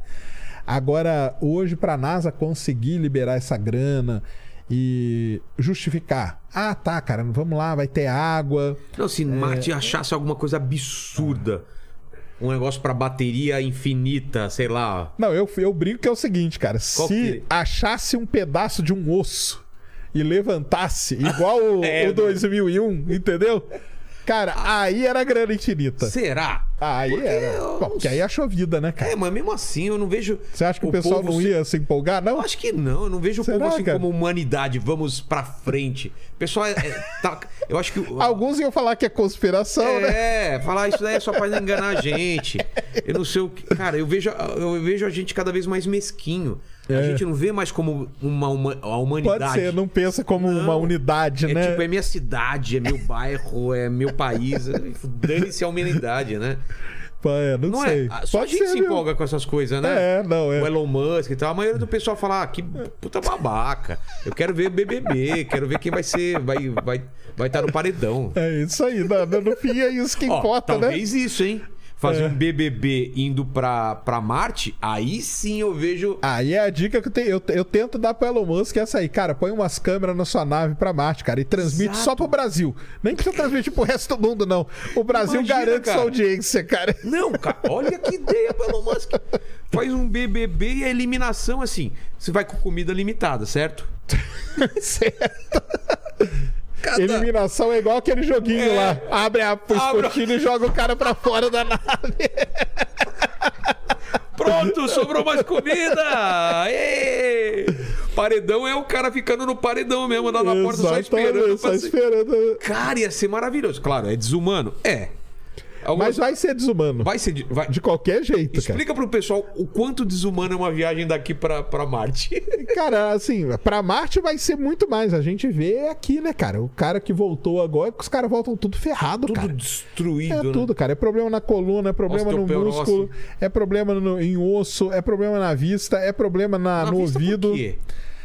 Porque é o seguinte, cara, o tudo que é líquido no seu corpo vai sofrer pra caramba. Porque ele, não- ele fica sem. É, porque fica meio. Então, o cara que tem labirintite, por exemplo, fica maluco no espaço, né? Por causa da ausência de gravidade, né? Cara. Então a gente precisa disso. Então, todo astronauta volta pra Terra usa óculos, cara. É. Batata. O Max Pontes eu entrevistei lá no Flow, né? Junto É. com o Igor. Cara, o Max Pontes é surdo, cara.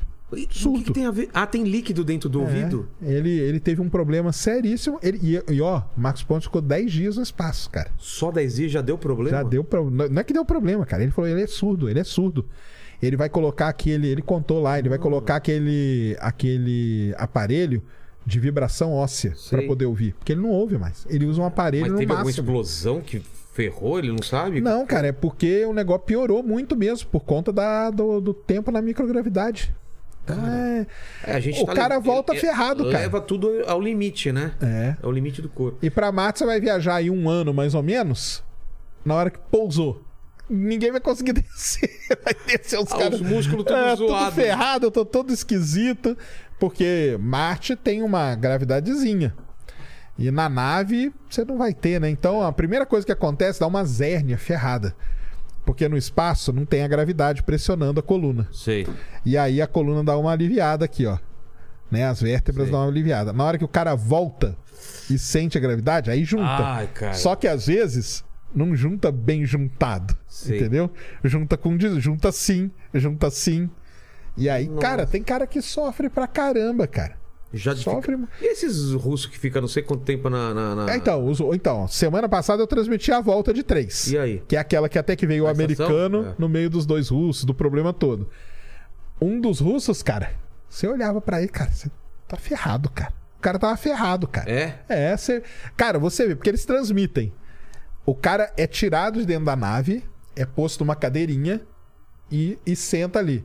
Cara, o cara tava assim, ó, que você olhava pra ele e você fala, cara, esse cara tá muito mal. Como que um cara desse vai chegar em Marte, cara? Nossa. cara. Os outros dois estavam até bem. Mas é porque E o americano ficou 355 dias, cara. Quase um ano. E o americano tava legal, sorrindo e tal.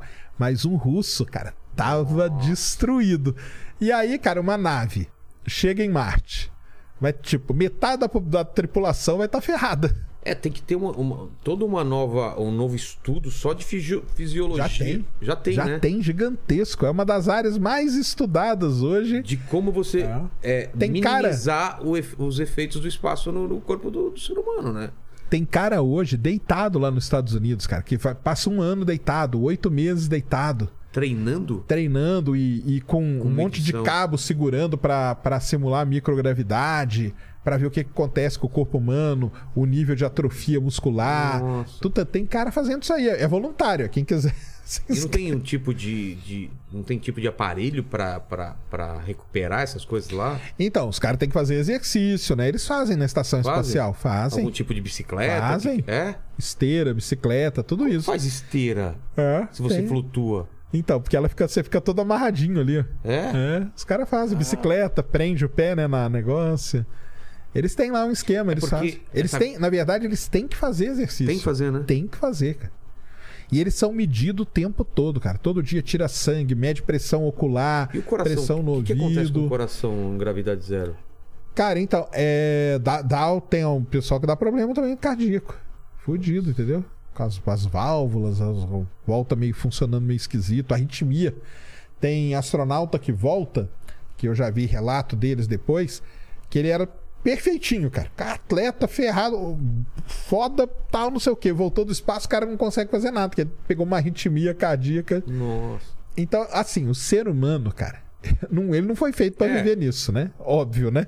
A gente foi feito pra viver aqui na Terra, bonitinho, com a pressão nos pressionando, os nossos órgãos tudo nessa, nessa posição, o líquido aqui no ouvido correndo direitinho. Então, você vai pra um lugar desse e fica tempo, é longa exposição que eles chamam, aí, cara, É porque todo filme que você vê de, de viagens longas, os caras criaram um esquema de, ter- de criar uma falsa gravidade na nave. Só que isso é um trampo tão absurdo, né? É muita Aquela grana daquelas naves que criam a é, força centrífuga ou centrípeta. Centrípeta ali, né? É. Pra ficar girando, né? Isso mesmo. Isso é muito trabalhoso. Hoje seria. Hoje é economicamente inviável. Inviável. Inviável. Porque você tem que fazer uma coisa muito, grande. grande e não tem, cara. É muito peso, é muito combustível pra colocar Ah, é, isso. né? Entendeu? Então não tem a menor chance disso acontecer. Mas essa é a solução que o cinema já nos deu. É. Tá. Não, e de combustível também, de vento solar, de ter aquelas. Aquela, tipo, vela, velas, né? é. Tem várias coisas que você vê de Tem. pesquisa, mas Tem. tá tudo muito, muito longe. Tá, tá longe, né, cara? Assim, o Elon Musk, o Elon Musk, o- o- falando dele no Twitter, né? O outro dia ele. O, Ele usou adiou, né, a- o plano de colonização. Cara, adiou nada. Ele mandou lá só um 2029. Só escreveu isso, É ó. mesmo? É. Porra! Ele tá E- com quantos anos? Ah, não. Se ele vai? É, ele não vai ter. Não vai estar bem pra ir, né? Ah, vai. Você acha ele que é vai? novão. Ele é Vai, novão, é. Ele vai. Ele, diz ele que vai, né? É. Mas as apresentações dele são muito legais, cara. Ele é a última aí que ele fez lá. É a nave pousando e os caras saindo numa boa, cara. Como se nada tivesse. Um Tipo- ano depois estão saindo ali numa, entendeu? Bora. Ele vamos- tá sabendo de alguma coisa que a gente não sabe, talvez, né? Só- Só Não se é for, possível. né? Ou é muita fé, né? Só se for. Não, é complicado demais. O corpo humano.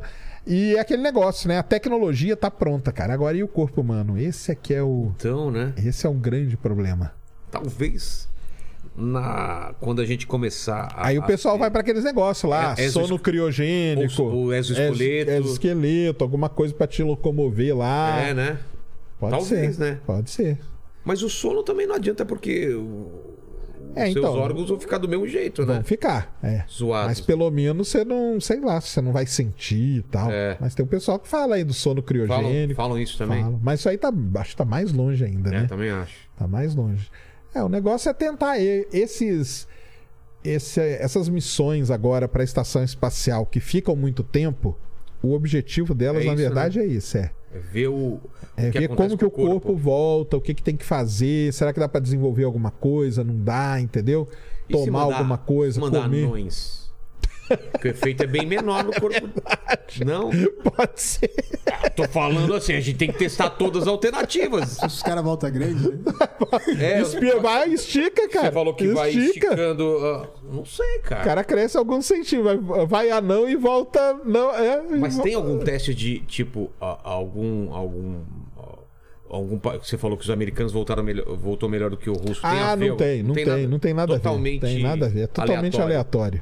Mulher, homem, tanto faz. Então, agora mulher é engraçado, cara, porque às vezes, muitas vezes volta astronauta, mulher, Ah, e a mulherada sempre volta bem, sabia? tá vendo? A mulherada- Tô acostumada já a, a- a sangrar uma vez por mês, ter, ter cólica, ter tudo. Você acha que ia falar espaço? Aí eu, tipo, vamos lá. Vamos lá, manda É, bala. Não, é. não, a mulherada, é, geral, não tem nada de científico, tá, pessoal? Ah, é. Mas elas voltam normalmente Boa. bem. Só de olhando assim. Agora, a tripulação é sempre três, né? Que voltam dentro da nave. Por quê? Não, porque aquelas sóios lá é pra Ah, só três, cabe né? três, só tá. cabe três. É. Então, um sempre tá ferrado, cara. É. Um sempre volta. E eu, eu seria esse cara, certeza. Ah, eu só com aquele balanço final ali do, do, do- do paraquedas eu já. Nave tudo vomitada, sabe essas coisas assim? Os caras falando, por que, que trouxeram Vilela, cara? Olha que saco. Eu, eu- Trabalheira, eu, eu, né, tava cara? vomitando antes da- do, do foguete sair, eu já. Troca capacete. Trabalheira, né? Cara, é, mano, é, é um absurdo, né? A- o, o lançamento de foguete deve ser um absurdo pro corpo, né? Ah, é. Quantos? Gs que é aquilo lá? Ah, quatro, cinco às vezes, né? E na volta mais até, né? Na Seis, volta é mais? Seis. Eu achei que na ida era mais. É. Não, tem aí, tem, tem níveis, né? É. Quatro, tem cinco. Na volta você pega seis. De telescópio, o que, que a gente tem? Alguma novidade de, de satélite, telescópio, telescópio fora? Telescópio A tem gente da... tem um monte de coisa indo pra ir, né? Pro espaço, não tem? Que tá, tá, tá indo indefinido. Vai até e vai mandando. Ah, tem, as Voyager, né? É. As Voyager. Mas telescópio tem o James Webb, né? Que foi lançado a última vez aqui. Não Isso, tinha, né, cara? é, não tinha. E aí? Cara, foi lançado perfeito. Lançado na manhã de Natal, 25 de dezembro de manhã. Esse nome é por causa do. Esse nome é por causa do administrador da NASA na época do programa Apollo. É? Na verdade, um dos caras mais importantes, chamado James Webb, porque foi ele que brigou com o Congresso e tal. Ele participou de toda essa parte política aí para não deixar o programa morrer. Porque, embora tivesse a guerra e tal, na época ali do, do, do programa Apollo, os Estados Unidos teve a guerra do Vietnã. Então tinha um movimento dentro dos Estados Unidos que não queria Mais que gasto. gastasse dinheiro com isso. Cara, vamos cuidar da galera aqui, cuida dos soldados e não sei o que, entendeu? E o James Webb foi um cara que brigou ali e tudo.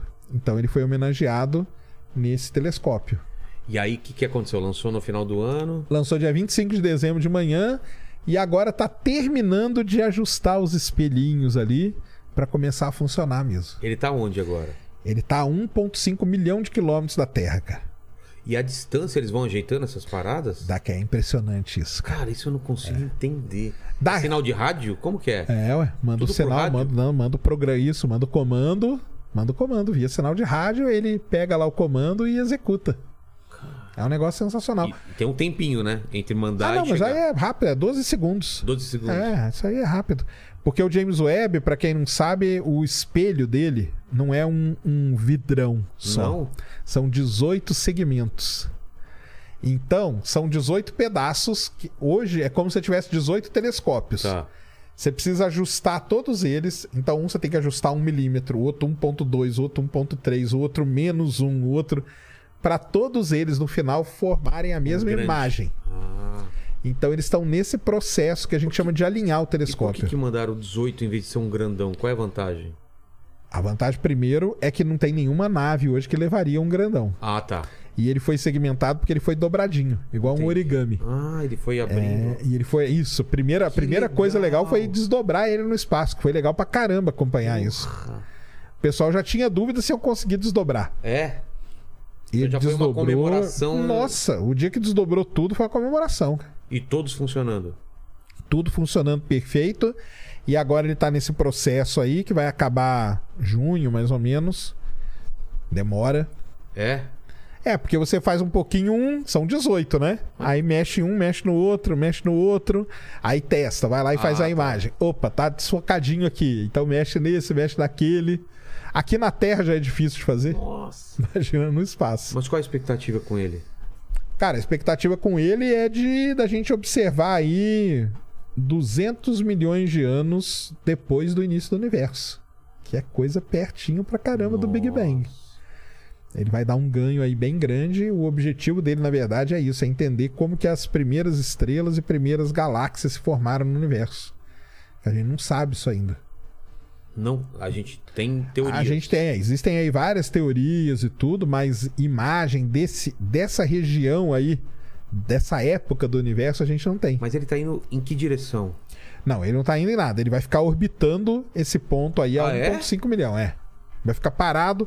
Não é que ele fica parado, né? O que que acontece? Ele, ele fica num. Ele não é estacionário, então ele não fica. Não. Ele tá indo pra algum lugar. Não, ele tá, ele tá assim, a Terra tá aqui, Eu sei. Entre a Terra, o Sol e a Lua, vamos pôr assim. Tá.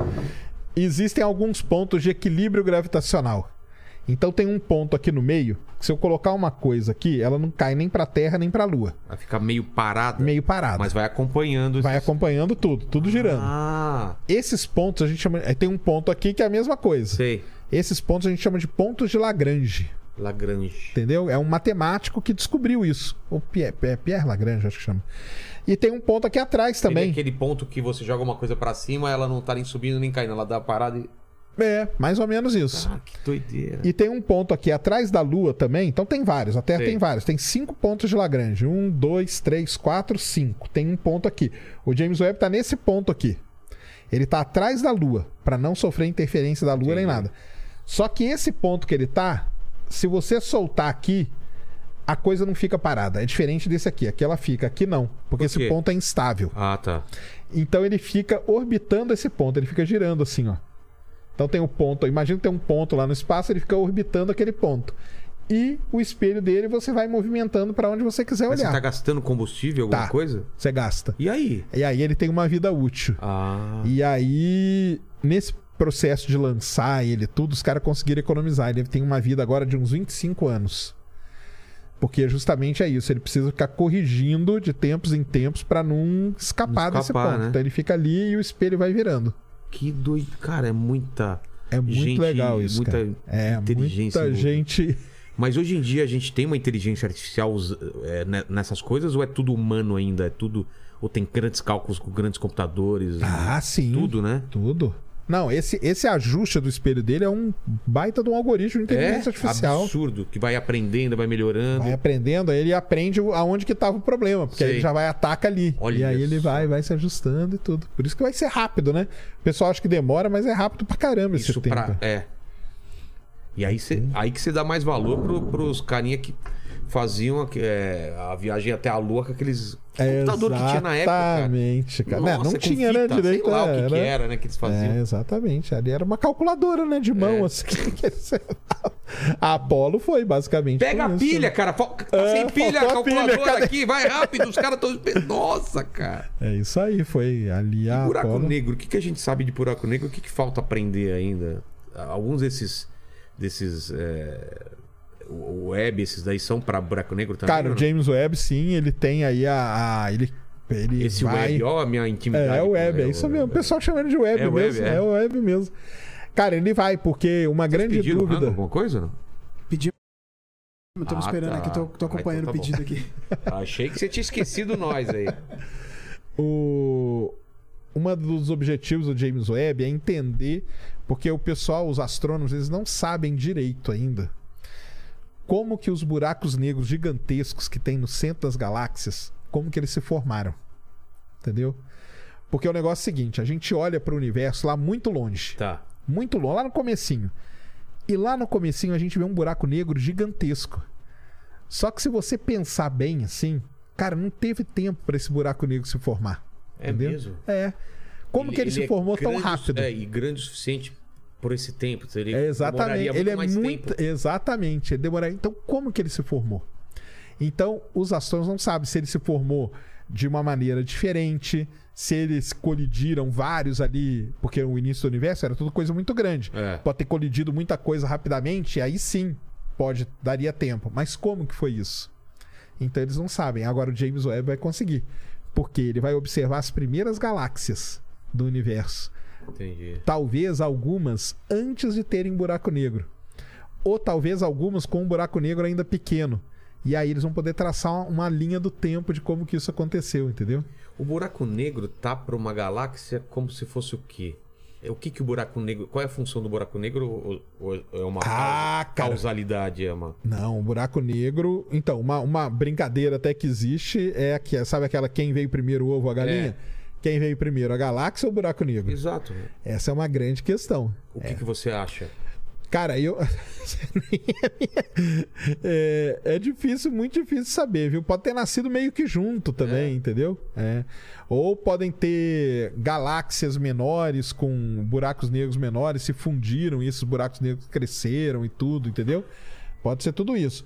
Agora, o buraco negro ele tem um papel muito importante na galáxia. Muito importante. Aquela visão que a gente tem de ralo não é um ralo.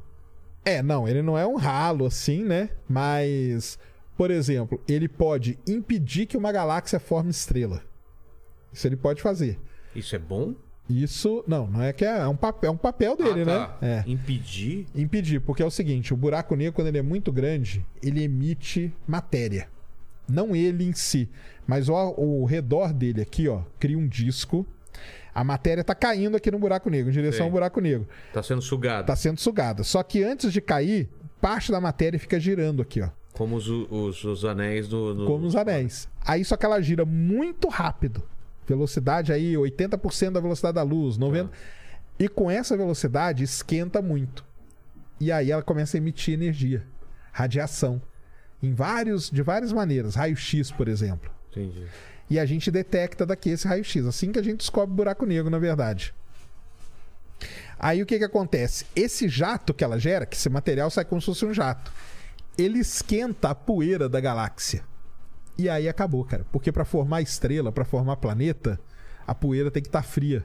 É? É, e quando ela esquenta a poeira, aí não forma mais estrela. Então tem uma relação aí entre os buracos negros e formação. Só que pode ser que outras partes esfriem. E aí você forma mais estrela em outra parte. Aquela parte fica muito quente, mas Sei. as outras ficam frias. Cara, que Então tem tudo isso. Você tem que cham- chamar aqui, cara, a Roberta. É mais, é mais fácil. É, corta, deixa no pratinho que nem da outra vez, é mais fácil, por favor. Eu vou passar pro seu contato da Roberta, cara. Porque a ela- ela fala Roberta sobre isso? é uma é uma doutoranda aqui do, da, da USP. Ela acabou até de ter um, um artigo importante publicado sobre buraco negro. Ah, é? Foi a primeira vez que uma inteligência artificial construiu um buraco negro. Que, como assim? É, ela pegou várias Fez um partes. modelo Fez um de- modelo, cara. Ela pegou várias partes de vários buracos negros e deu pro computador, ó, faça um buraco negro agora. A partir do quê? A partir de partes que eles conhecem, radiação, pedaços e coisa. Traz ela, cara, é sensacional. Ela teve lá no Vênus semana passada. É, pô, É. vou falar com ela. Ela é sensacional, cara. A Roberta é sensacional. É, A área dela é essa aí, buraco negro e tudo. Ela pesquisa isso, inteligência artificial também, ela manja pra caramba. O buraco negro, ele, ele é proposto pelo, pro- pelo Einstein ou pelo Ele foi Hawking? proposto pelo Einstein. Isso aí. Como, como uma coisa que, que poderia ter, que deveria ter no universo. Isso. Porque- Mas, é, mas é, nem ele mesmo acreditava. É? O Einstein é. Porque o Einstein fez foi o seguinte: ele começou a estudar como que as estrelas iam morrendo. Certo. E aí, ah, uma estrela morre. Uma Que é estrela. branca. Isso. Então, uma estrela tem massa igual a do Sol. Tá. Aí ele ia lá e desenvolve. Opa, morre desse jeito. Uma estrela tem duas vezes a massa do Sol. Opa, morre desse jeito. Ele foi fazendo isso. Quando ele chegou numa estrela que tem oito vezes a massa do Sol, essa estrela morria de um jeito diferente. Que é a tal da supernova que a gente chama. Ah, supernova é isso. É uma estrela muito grande. Muito grande. Como que ela colapsa? acaba o combustível dela. Ela vai Certo. queimando. Queima hidrogênio, queima hélio, carbono, oxigênio, nitrogênio. Vai queimando todos os elementos. O último é o ferro. Quando ela queima o ferro, não tem mais nada que ela queimar. Então, ela a pressão de dentro para fora dela não consegue segurar a estrela e ela colapsa. E aí ela explode. Ela implode primeiro para depois explodir. Entendi. Supernova é assim. Ela implode, as camadas mais externas dela caem pra dentro, porque ela não consegue mais ter pressão pra jogar pra fora. A gravidade puxa tudo Ela e aí fica pequena e pesada pra caramba. pesada pra caramba. E aí isso causa uma explosão. Explosão gigantesca é a supernova. E daí pro buraco negro. Aí o que, que acontece? O Einstein foi lá, tava lá fazendo a conta dele. Tudo, tudo, tudo, Tudo conta, cara. Tudo na conta. Eu Tudo conta. Oh, valeu, obrigado. Quando. Quando explode a supernova, não acaba a estrela totalmente. Sobra um carocinho. E esse caroço é que é o segredo. Aí ele começou a fazer conta com esse caroço. Se esse caroço que sobrou, não a estrela, Sei. tiver três vezes a massa do Sol, aí vira um buraco negro. Por quê? Porque ele... Porque ele colapsa todo de forma que, quando não vira um buraco negro, vira uma estrela de nêutrons, que é uma estrela pequena, mas ultra pesada. O pessoal até brinca que uma colherzinha dela tem o peso do, do Everest. Só pra você ter uma Mas ideia. isso existe? Existem estrelas de nêutrons, a gente observa e tudo. Só que quando tem três vezes mais a massa do Sol, ela colapsa de forma que cria uma região, isso que é o buraco negro, é uma região aonde a força gravitacional ali ela é tão grande que a luz não consegue escapar. A velocidade de escape é maior que a velocidade da luz. Ele, ele fez esses cálculos, ele Fez deu o nome de buraco negro? Não. Não, ele chamou de estrela negra. Olha. Ele chamou de Quem que vem cunhar de. Cara, buraco negro foi um termo que surgiu muito aí na década de 60, 70, só muitos anos depois dele, cara. E ele falou, cara, isso aqui é impossível de existir, cara. Ele falou? Ele falava, ele falava. isso. Cara, Mas porque. Então, pelos cálculos, e, e o Einstein tinha esse negócio, cara. Várias coisas ele pensava que ele tinha errado e tudo, sabe? É, é interessante isso. E, e aí surgiram outros caras juntos que começaram a estudar também. Aí tem um alemão famoso, Schwarzschild, que estudou o raio, aí ele descobriu o tal do horizonte de eventos. Ó, se. Ah, quer dizer que tem esse- essa região?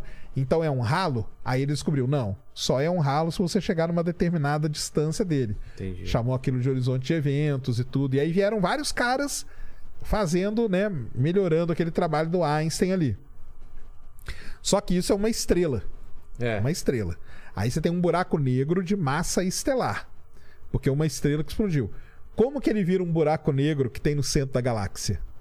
Não sei qual que é- co- como que é o buraco O negro. buraco negro do centro da galáxia tem milhões de vezes a massa do Sol. Sério? É, esse, esse aqui do Einstein tinha 20 vezes a massa do Sol, 10 vezes a massa do Sol, entendeu? O do centro da galáxia? Tem.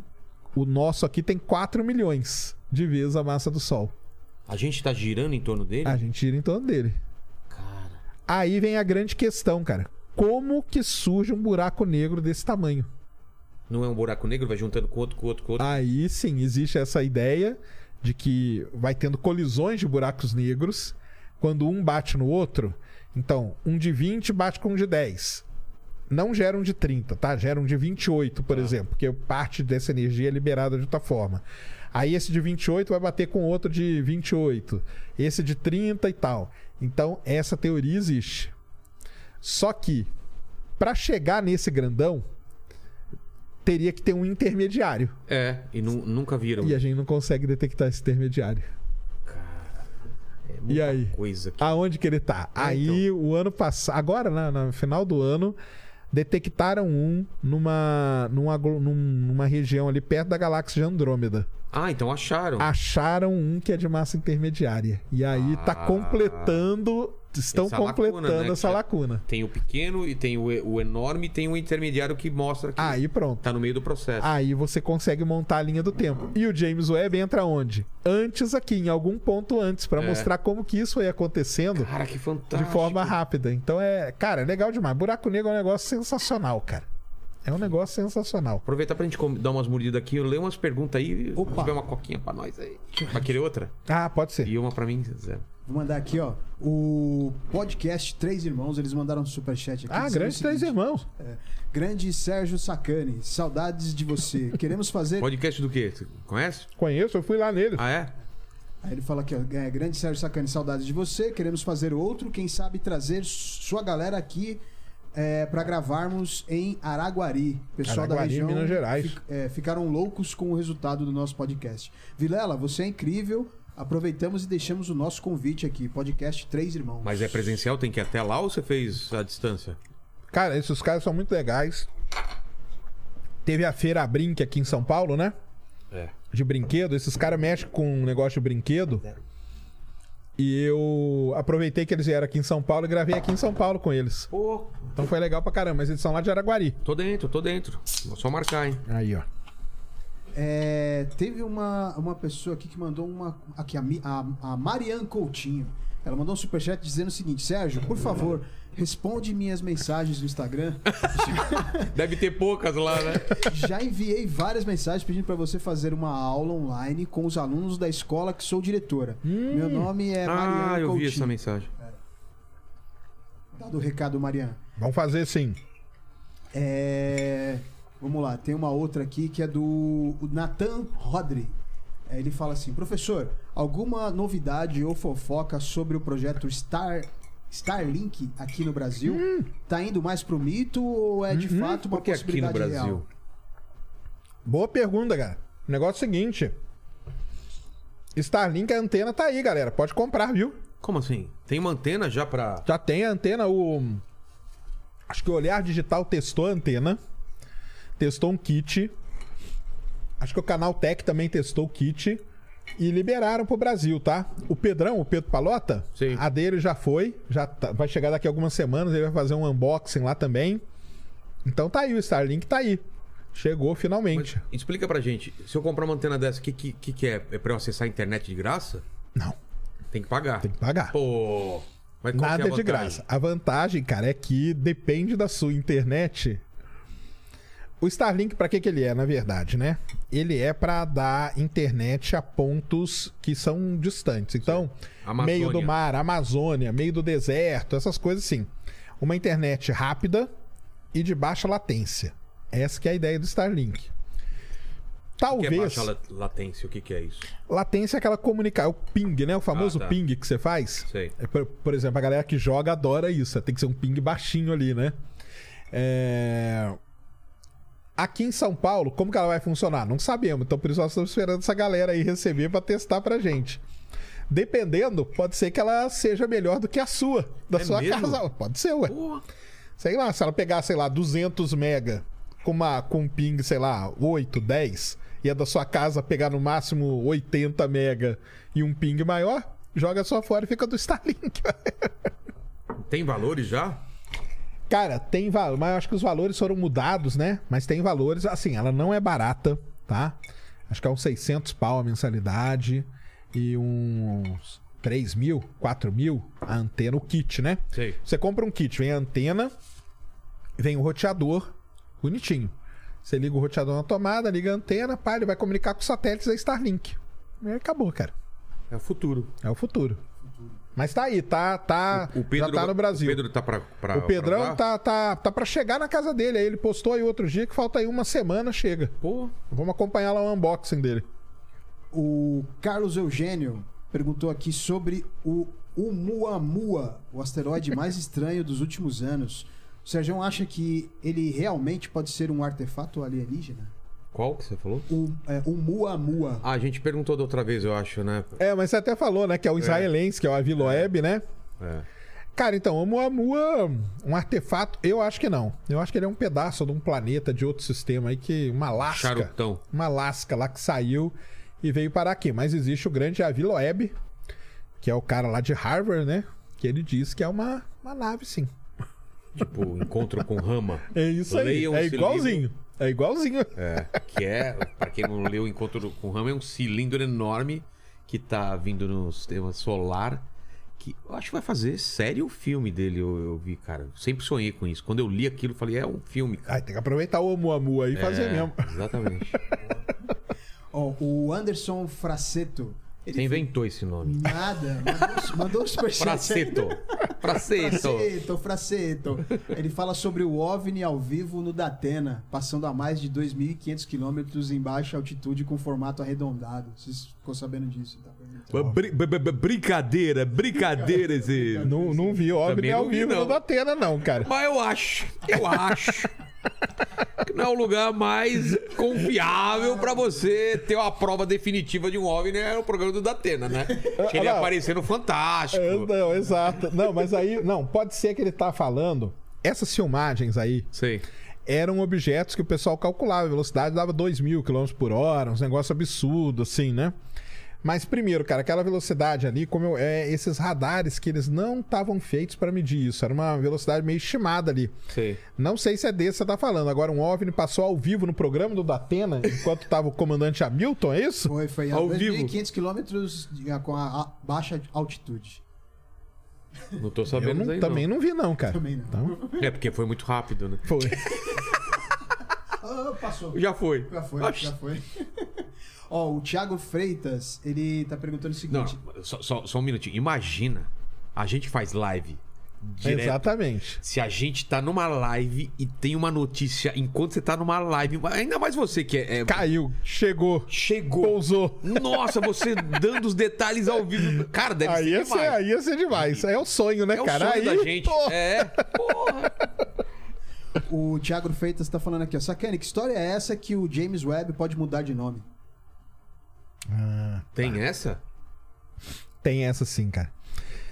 É o seguinte, o, J- o James Webb, esse cara aí, esse administrador da NASA, ele trabalhou na NASA na década de 60, né, cara? Ali na década de 60, é... vamos lá. Vou falar um negócio aqui que é fato, tá, galera? Na década de 60, mulher não valia nada, cara. Mulher É. valia nada, absolutamente nada. Tanto que mulher na NASA não valia nada, elas eram jo jogadas no filme campo, tem isso, né? filme sobre isso, nas universidades ou tal.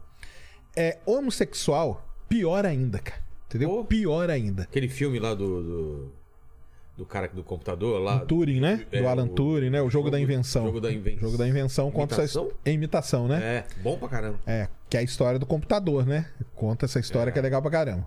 E ele era homossexual e, tipo, reprimiram ele Reprimiu até o até ele se matar, né? É, até ele se matar.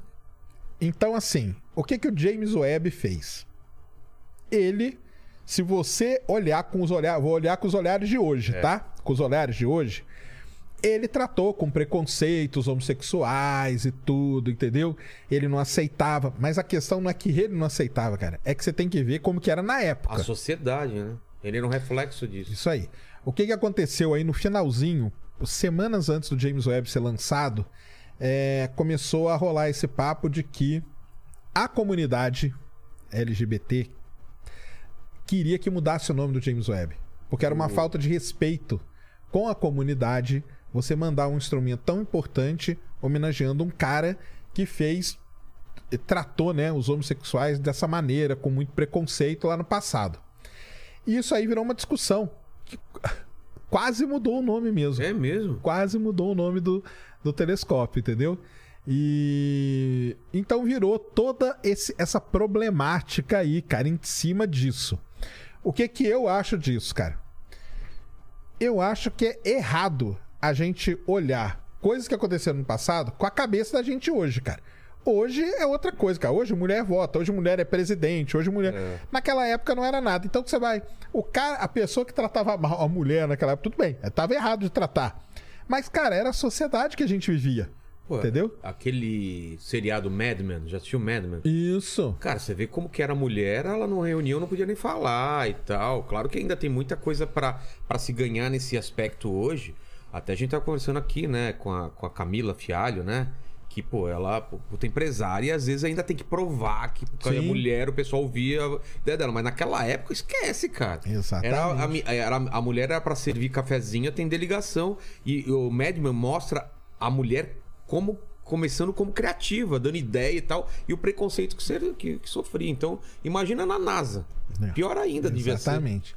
E aí, e o que que aconteceu? Semana passada, meio que a revista Nature lá teve acesso a uns e-mails e tal, que essa discussão chegou assim em altíssimo nível dentro da NASA de quase mudar mesmo o nome do telescópio. O negócio é que eu brincava na época, só faltava isso, cara, porque o telescópio já veio atrasando anos É. e anos, ainda vão mudar pelo nome. E a minha sorte, cara, é que eu tenho amigos homossexuais aí, Marcelão, um salve pra você.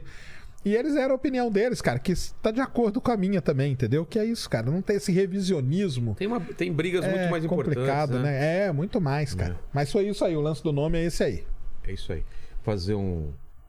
Oi, fala. Ah, sim, é o, o Leone, Leônidas de Esparta. Ó, Ah, esse é esse, Esse- sim, hein? Esse é- Aí ele tá dizendo aqui, ó. Existe um domo tratado da Antártica, da Antártida. isso é coisa de terraplanista, né? O Leônidas de Esparta, cara, ele é um cara que vai no meu canal e ele é terraplanista, né? Então, salve pra você, Leônidas. Ai, ai, cara. Não existe domo, não, galera, tá? E- O domo é, o, é uma. O domo é a tal da. É o domo, né? É o é o domo. Já viu aquela série Under the Dome? Sei, sei. Então é aquilo. Que é. Não passa. passa Não- não filtra, passa, filtra é. a atmosfera, mas não, Não passa. deixa é. passar, isso mesmo. Ah.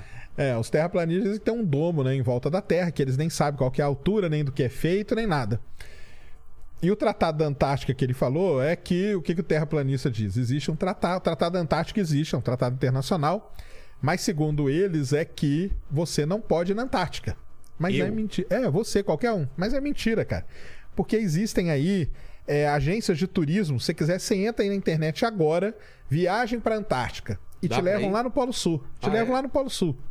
Então não, não tem isso, cara. Fica tranquilo. Então já caiu por terra isso. O pessoal às vezes me pede, traz o, o Sacane e um terraplanista para Pô, debater. não veio, não. Não é? Não pede sempre. Ah, pedem, cara. Não, não- Já, já tive Eu, eu queria trazer é, um terraplanista com alguém que acredita que a Terra é uma rosca, sei lá, uma outra coisa Ah, pra eles brigarem entre si. é. Então, o terraplanista e outro cara com a Terra não é redonda. Aí sim eu queria ver. Os caras Eles já entre si. brigaram. É mesmo? Ah, porque Mas que existe é a a- outra? a Terra convexa, cara. O que, que é com, com... A Terra é convexa baixo? é a Terra convexa, né? Assim? Ela seria convexa, que nem é convexa, é côncava, né? Mas, É, então é côncava. É. Já tá errado já. mas a Terra para a galera da Terra convexa, que é o nosso querido ET Bilu, Ah, é? é do ET Bilu. A, a Terra é convexa nos continentes e plana nas águas. Ai. Só que aí, aonde que é a briga com os terraplanistas entre Tentando eles? imaginar isso. É, doideira. É um coco? Na Terra, é, mas... mais ou menos. Cortado na metade? Na Terra convexa não tem domo, E aí? porque eles acreditam em ET. Como que o ET vai entrar na Terra? É. E aí já tem uma treta entre Pô, eles, entendeu? Então, a sua missão, Lene, é arranjar alguém da Terra convexa É o ET Bilu, versus- Urandira. é, Terra plana. Procurem conhecimento. Busquem conhecimento. Busquem conhecimento. É isso aí. Ó, o Joe, ele escreveu errado, é John Wick, tá? O Joe, Joe Wick Gamer. É. ele tá dizendo aqui o seguinte: se a Lua sumisse, é, como isso afetaria a Terra? e Sumisse, nós? tipo- É, desaparecesse. Cara, afetaria de forma trágica, né? Porque a Lua ela é muito importante pra gente. Ela controla a maré, ela mantém a órbita da Terra esta- estabilizada, ela é um grande estabilizador que a gente tem, porque a Lua é um negócio muito legal da nossa Lua. É o seguinte, a nossa Lua é a maior Lua em tamanho relativo. Não é a maior do sistema solar, mas é a maior. Proporcional ao planeta. planeta é a maior. Outra coisa, todas as outras luas que a gente falou aqui, nenhuma foi formada como a nossa. A de Marte provavelmente foi capturado, as de Júpiter, Saturno, é tudo objeto capturado. A única que foi formada com uma colisão e Sim. tal foi a nossa. Então, ela é muito grande, ela protege a Terra de impactos até hoje, tem impacto na Lua até hoje. Por isso que ela é cheia de cratera. Exatamente. É, ela estabiliza a órbita da Terra e ela ajuda nas marés. Então, imagina que você tira a Lua, só tem o Sol para as marés. Um lado, de repente, ia ter ondas gigantescas, enquanto o outro ficaria sequinho. Na hora que virasse, ia ser o contrário. Ah. Contrário. Não ia dar para Eu viver, nunca cara. entendi esse negócio de direito das marés, é isso, então é de contrabalancear. É, o A Sol Lua. puxa e, até, e a Lua puxa de um lado. Então eles vão naquela Fica- briguinha. Então dá, dá a maré um pouquinho pra cá, 40, Sim. 80 centímetros, talvez. Tem lugar aí que chega um pouquinho mais de um metro e tal. Ah, é? E- só que tem um negócio importante: tem maré na Terra também, só, na parte sólida da Terra. Como assim? A parte sólida tá mexendo, né? Ela mexe também. É. Só que a gente não vê. É mais fácil de você ver a maré na água. Ah, é? Mas os GPS de altíssima precisão mostram a, a deslocamento do terreno. Cara, Maré na parte doido, sólida. Que doido. Então essa, essa, vamos dizer, esse cabo de guerra entre o Sol e a Lua ajuda a estabilizar a órbita da Terra, a maré ser do jeito que é. Se tem só o Sol, cara, provavelmente não ia ter vida, cara, porque ia ser um lado sendo inundado e o outro seco. Depois vira, o outro sendo inundado, o outro seco. Depois vira. Tem um planeta que tem isso? Ah, não tem, né? Tudo água subterrânea. É, né? água, como só a nossa tem água líquida, né? pra saber qual- Exatamente. qual seria o Qual efeito. seria? E, e aquela teoria da. do. Como que chama? Do segundo sol lá? Nêmesis. Nêmesis. É, tem um pessoal que fala dessa aí também, né? É, é, não tem prova nenhuma. Não, o Sol, cara, provavelmente ele teve um irmãozinho, sim. Ah, é? porque ele nasceu num. O lugar onde nascem as estrelas é um chama aglomerado estelar. Então o Sol teve vários irmãozinhos gêmeos ali. Pode ter um que pode ter durado um pouquinho mais junto com o Sol, mas depois escapou. Hoje não tem. Hoje o Sol é só o Sol, não tem outro, não tem escondido. Porque o cara tira a foto do Sol, dá aquele le- lens Flare, flare, é. e o cara fala: aqui, ó, achei o Sol escondido. Não tem nada disso, tá? Mas no começo lá do sistema solar, pode ser que teve ali em algum momento, o Sol teve um irmãozinho ali, mas logo ele foi O embora. Nando Reis está errado. Nada- Quando o segundo É, sol chegar. Vamos, manda aí. Alinhar as órbitas dos planetas. Não sei se é realinhar, não, né? É, eu acho que é bagunçar desalinhar. mais. E Para desalinhar as órbitas.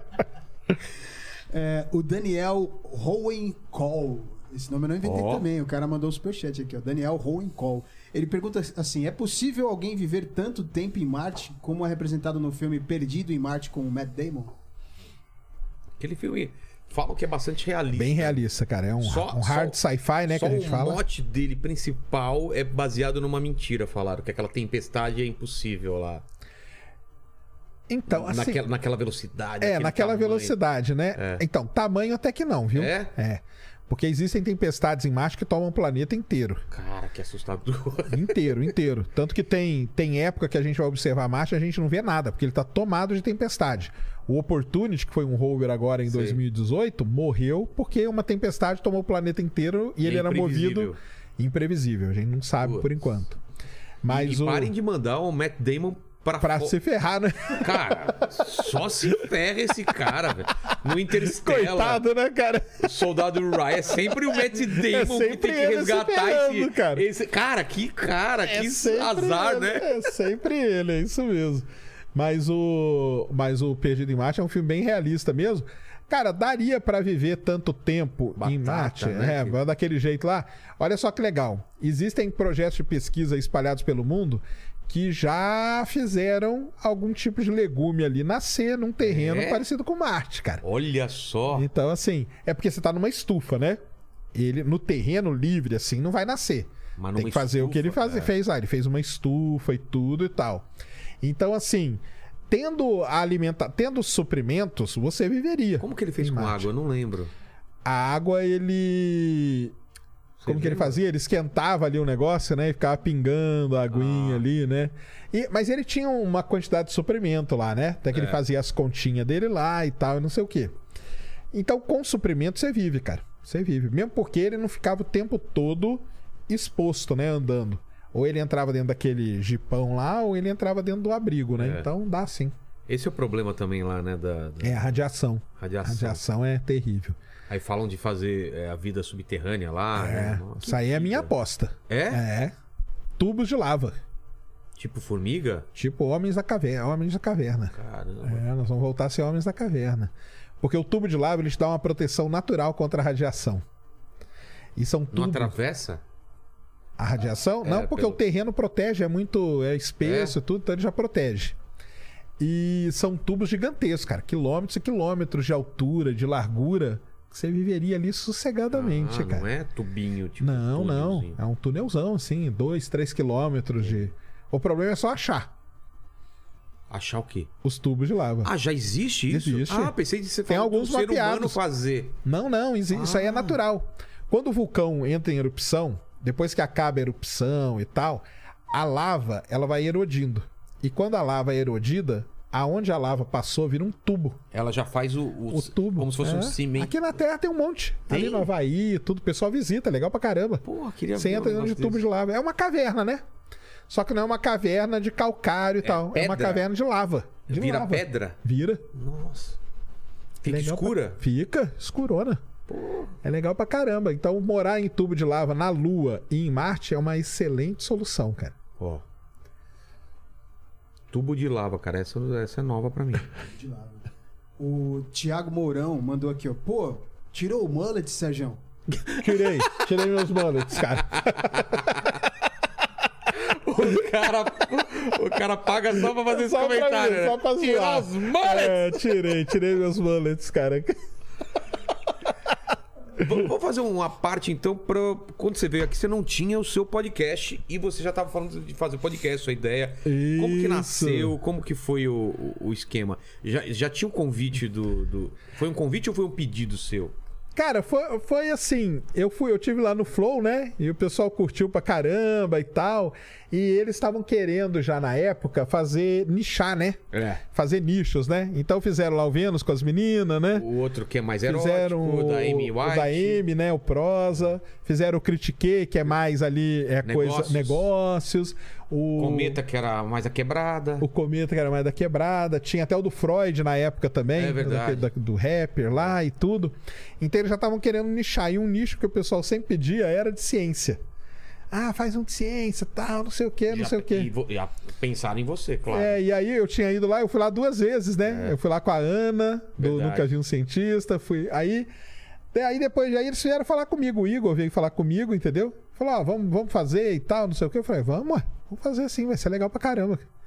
E aí fizemos Ciência Sem Fim. E, a, e a sua ideia inicial era só falar com. com- com- Não, nunca foi, cara. Ah, tá. Essa, essa que eu, eu, explico desde o começo. Porque senão é reduzido o número de convidados que você pode chamar, né? O É. legal é abrir o leque. né? É, abrir o leque. Então, qual que é a ideia? É falar com um cientista que é meio desconhecido, mas que faz um trabalho foda. Tipo o Douglas, galante que veio aqui, né? veio aqui, exato. Então, o Douglas é um cara muito foda e ele não é um cara mainstream, por exemplo, né? Ele não é um cara conhecido de todo mundo. Então, falar com essa turma, a Esther Sabino, da- do Covid, aí, é. é uma boa de você trazer, cara. A Pô, Esther é muito boa.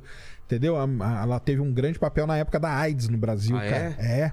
O grande trabalho dela com AIDS. É capa da revista Nature, a mulher. Mulher é foda, cara. Esther é muito foda. Então tem esses cientistas.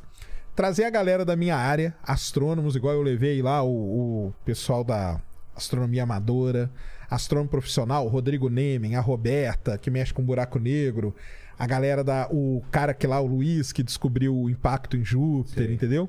Então levar essa galera da ciência. Isso sempre foi uma, uma ideia. Levar a galera da divulgação. Então, os meus caras, Schwarza, Pirula, Castanhari. né? Castanhari teve lá Schwarza também. Schwarza acredita. O Schwa- Schwarza... Não, Schwarza não. O Soares que acredita. No- do que você tá falando? Em ET? quê? É, não é o Schwarza. É o Soares. É o Soares? Você não conhece o Soares? Não. É o alter ego do Schwarza, cara. Ah, tá! Ah, é verdade, ele explicou. Ele aqui. explicou quando ele faz vídeo de ET, ele fala que é, É o Soares. É verdade, então, é o verdade. Soares sim, o É, não. divulgou aqui por um dia, mas é verdade. É isso aí. Então, levar essa galera da divulgação, levei aí vários e tal. E levar pessoas que não tem nada a ver com ciência também, cara. Pra falar. Que isso é, legal. Até pra, fa pra falar, da, contar a própria história, entendeu? E também falar como que a ciência impacta a vida dela de algum jeito. Então, levei o Cauezão, Cauê Moura foi lá. Levei o Sorocaba, cara, por exemplo, É entendeu? mesmo? Sorocaba. Olha que aí fala assim, cara, o So- o Sorocaba adora coisa espacial. E aí você fala, cara, o que que o cara tem a ver com ciência? Pô, cara, nas fazendas dele, ele aplica ciência em altíssimo nível, cara. Entendeu? Pra pra plantação, ele põe uma luz lá que, que ela imita o sol. Então, de noite, em vez da a plantinha continua crescendo, cara. Pra aumentar a produtividade e tudo. Então, assim, pessoas que aplicam e que usam a ciência no dia a dia e tal, mas que na hora que você olha assim fala, pô, cara, cara que tem nada a ver com ciência. Entendeu? É assim, sou reprimido muito, porque a galera senta-lhe o pau, né? Quando, ah, tá levando fulano aí que não é cientista. Cara, relaxa. Me deixa. É, mas aí eu falo, quando eu levo cientista, vocês não vão lá assistir. É. Entendeu? É que nem aqui, tem que chamar desconhecido. Sempre vem com esses. Aí eu chamo alguém que não é muito conhecido e falo, ah, isso daí eu não vou assistir, eu não conheço. É, aí, Pô. como que faz? Entendeu? É. Então é isso mesmo. Mas tá legal pra caramba, cara. Não tem nada que reclamar. Eu só zoo com a galera aí, que eu não tenho nada que reclamar, não. O pessoal gosta pra caramba. Os papos são muito maneiros, entendeu? E eu gosto E é mais de saber a né? história da pessoa também, entendeu? É meio, é meio pique do. Como chama lá o carinha lá nos Estados Unidos que tem um podcast também, que ele é divulgador científico. Eu não vou saber falar o nome dele. Do, da série nova do Cosmos. O Neil deGrasse. É, ele tem um podcast. é legal. tem o Star Talk. Uma- é uma- então, uma pessoa- foi baseado nele, É, então. porque ele leva, por exemplo, jogador de futebol americano. Aí o que que você vai xingar o cara? Aí o jogador fala, cara, quando eu era criança, meu pai me deu um telescópio e tal, mas aí não foi. Mas eu adorava. É, é legal saber a história, né? Histó- É. E outra, né, cara? História de vida das pessoas são legais, cara. São. São Mas é o legais. que eu tô te falando, é diferente eu, que sou comediante, é, falar com o povo e você, com o seu background, falar com o povo. É outro tipo de abordagem também. Ah, isso é. Entendeu? O papo que vai ser comigo vai ser diferente que quando for com você. E isso é legal também É. pra caramba. É. Isso também é legal pra caramba. Então tá, a Bibi vai lá essa semana, vai vir É, aqui amanhã, né? também amanhã. E vai. Tá fazendo quantas vezes por semana ou não tem uma. uma- Tem. A gente faz três vezes por semana, quarta, quinta e sexta, às 8 Desde horas da noite. Desde o começo. Não, Ah. começou quarta e sexta. Ah, tá. E depois. Mas aí começou a ter uma demanda, foi legal Ó. isso, que o pessoal até pede pra ir e tudo, entendeu?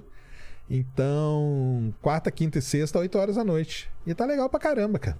Tá muito bom. Você deu uma parada ou não? Ou nunca parou? Você tem Não. viagem, essas coisas? Ah, não, não, não, não parei. Não- não só parar. paramos no finalzinho do ano aí. É. Mas não parei hora nenhuma, não, cara.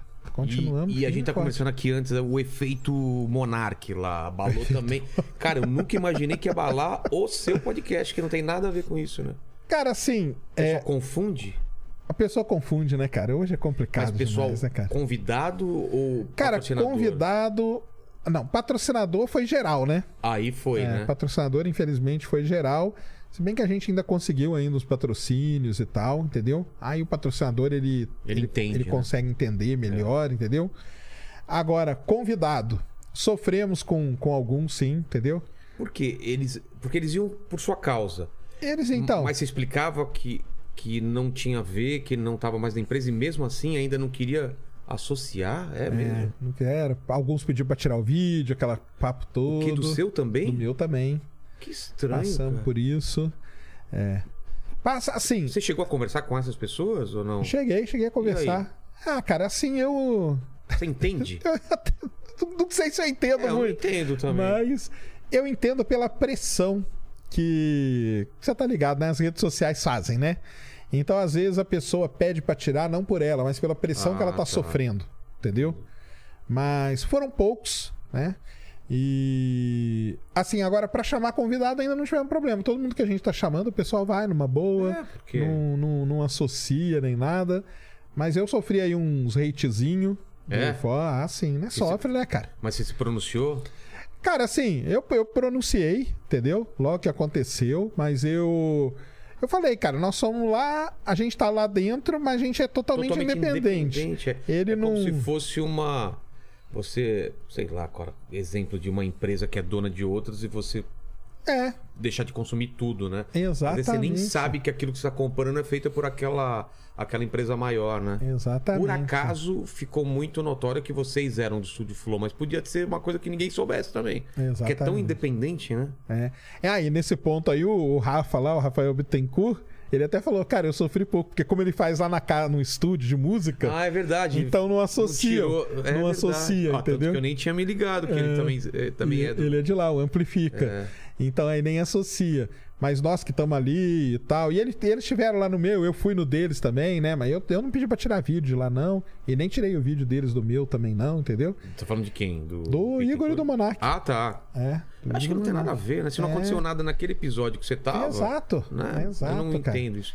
E Mas o que a- você falou, vai saber a pressão que cada um também É, sofreu. e rede social hoje você tá ligado como que é, né? Nossa, cara. É um negócio que fica. É, foda, né? E todo dia é um cancelado, né? É, o cancelado do. dessa é o cancelado da semana, é o do dia, já tá Do quase dia. assim, cara. Hoje é o Castanhari que tá sofrendo aí, coitado. Castanhari, força aí pra você, cara. Por quê? Por causa do vídeo dele aí da guerra da Ucrânia aí. Eu não vi o vídeo, deixei salvo pra ver depois. Ah, então. E aí Assim, a galera. Aí é paixão, né? Pô, Cara, a galera Você já devia tá ter falado mais da Rússia. detonando. É mesmo. E ele tá malzão aí, força aí, Castanhari. Um abraço Castanha, pra você, cara. Cara, o trabalho que ele faz é bom É demais. bom demais, cara. É bom demais. Ele foi aí no Twitter e deu uma desabafada É? aí hoje, é. Que, cara, deve dar um, um certo desânimo, né? Você Ah, pô, Fazer. Levar tão a sério o seu trabalho e você não conseguir agradar, que não vai. Hoje em dia você não consegue agradar. Você, você não tem esse problema, você pessoa. Né? Cara, não Ou- sei, cara. não, tirando os terraplanistas. Você Ah, não fala sim. nada polêmico de Não, astronomia. não, astronomia não, não, é uma... astronomia não tem, né, cara? Ah, esse telescópio É. aí que você falou. Explodiu a supernova. É. E aí? Tanto faz, cara. A Exato. vida t- continua, continua do mesmo jeito.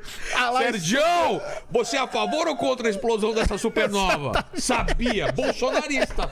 Ou então é lulista. Exatamente. Quem é a favor de explosão ainda não chegou nesse nível. Ainda Mas vai não. chegar, mas vai, né? Vai. Eu tô um dia não sei. vai, cara. Tomara vai. que não. cara.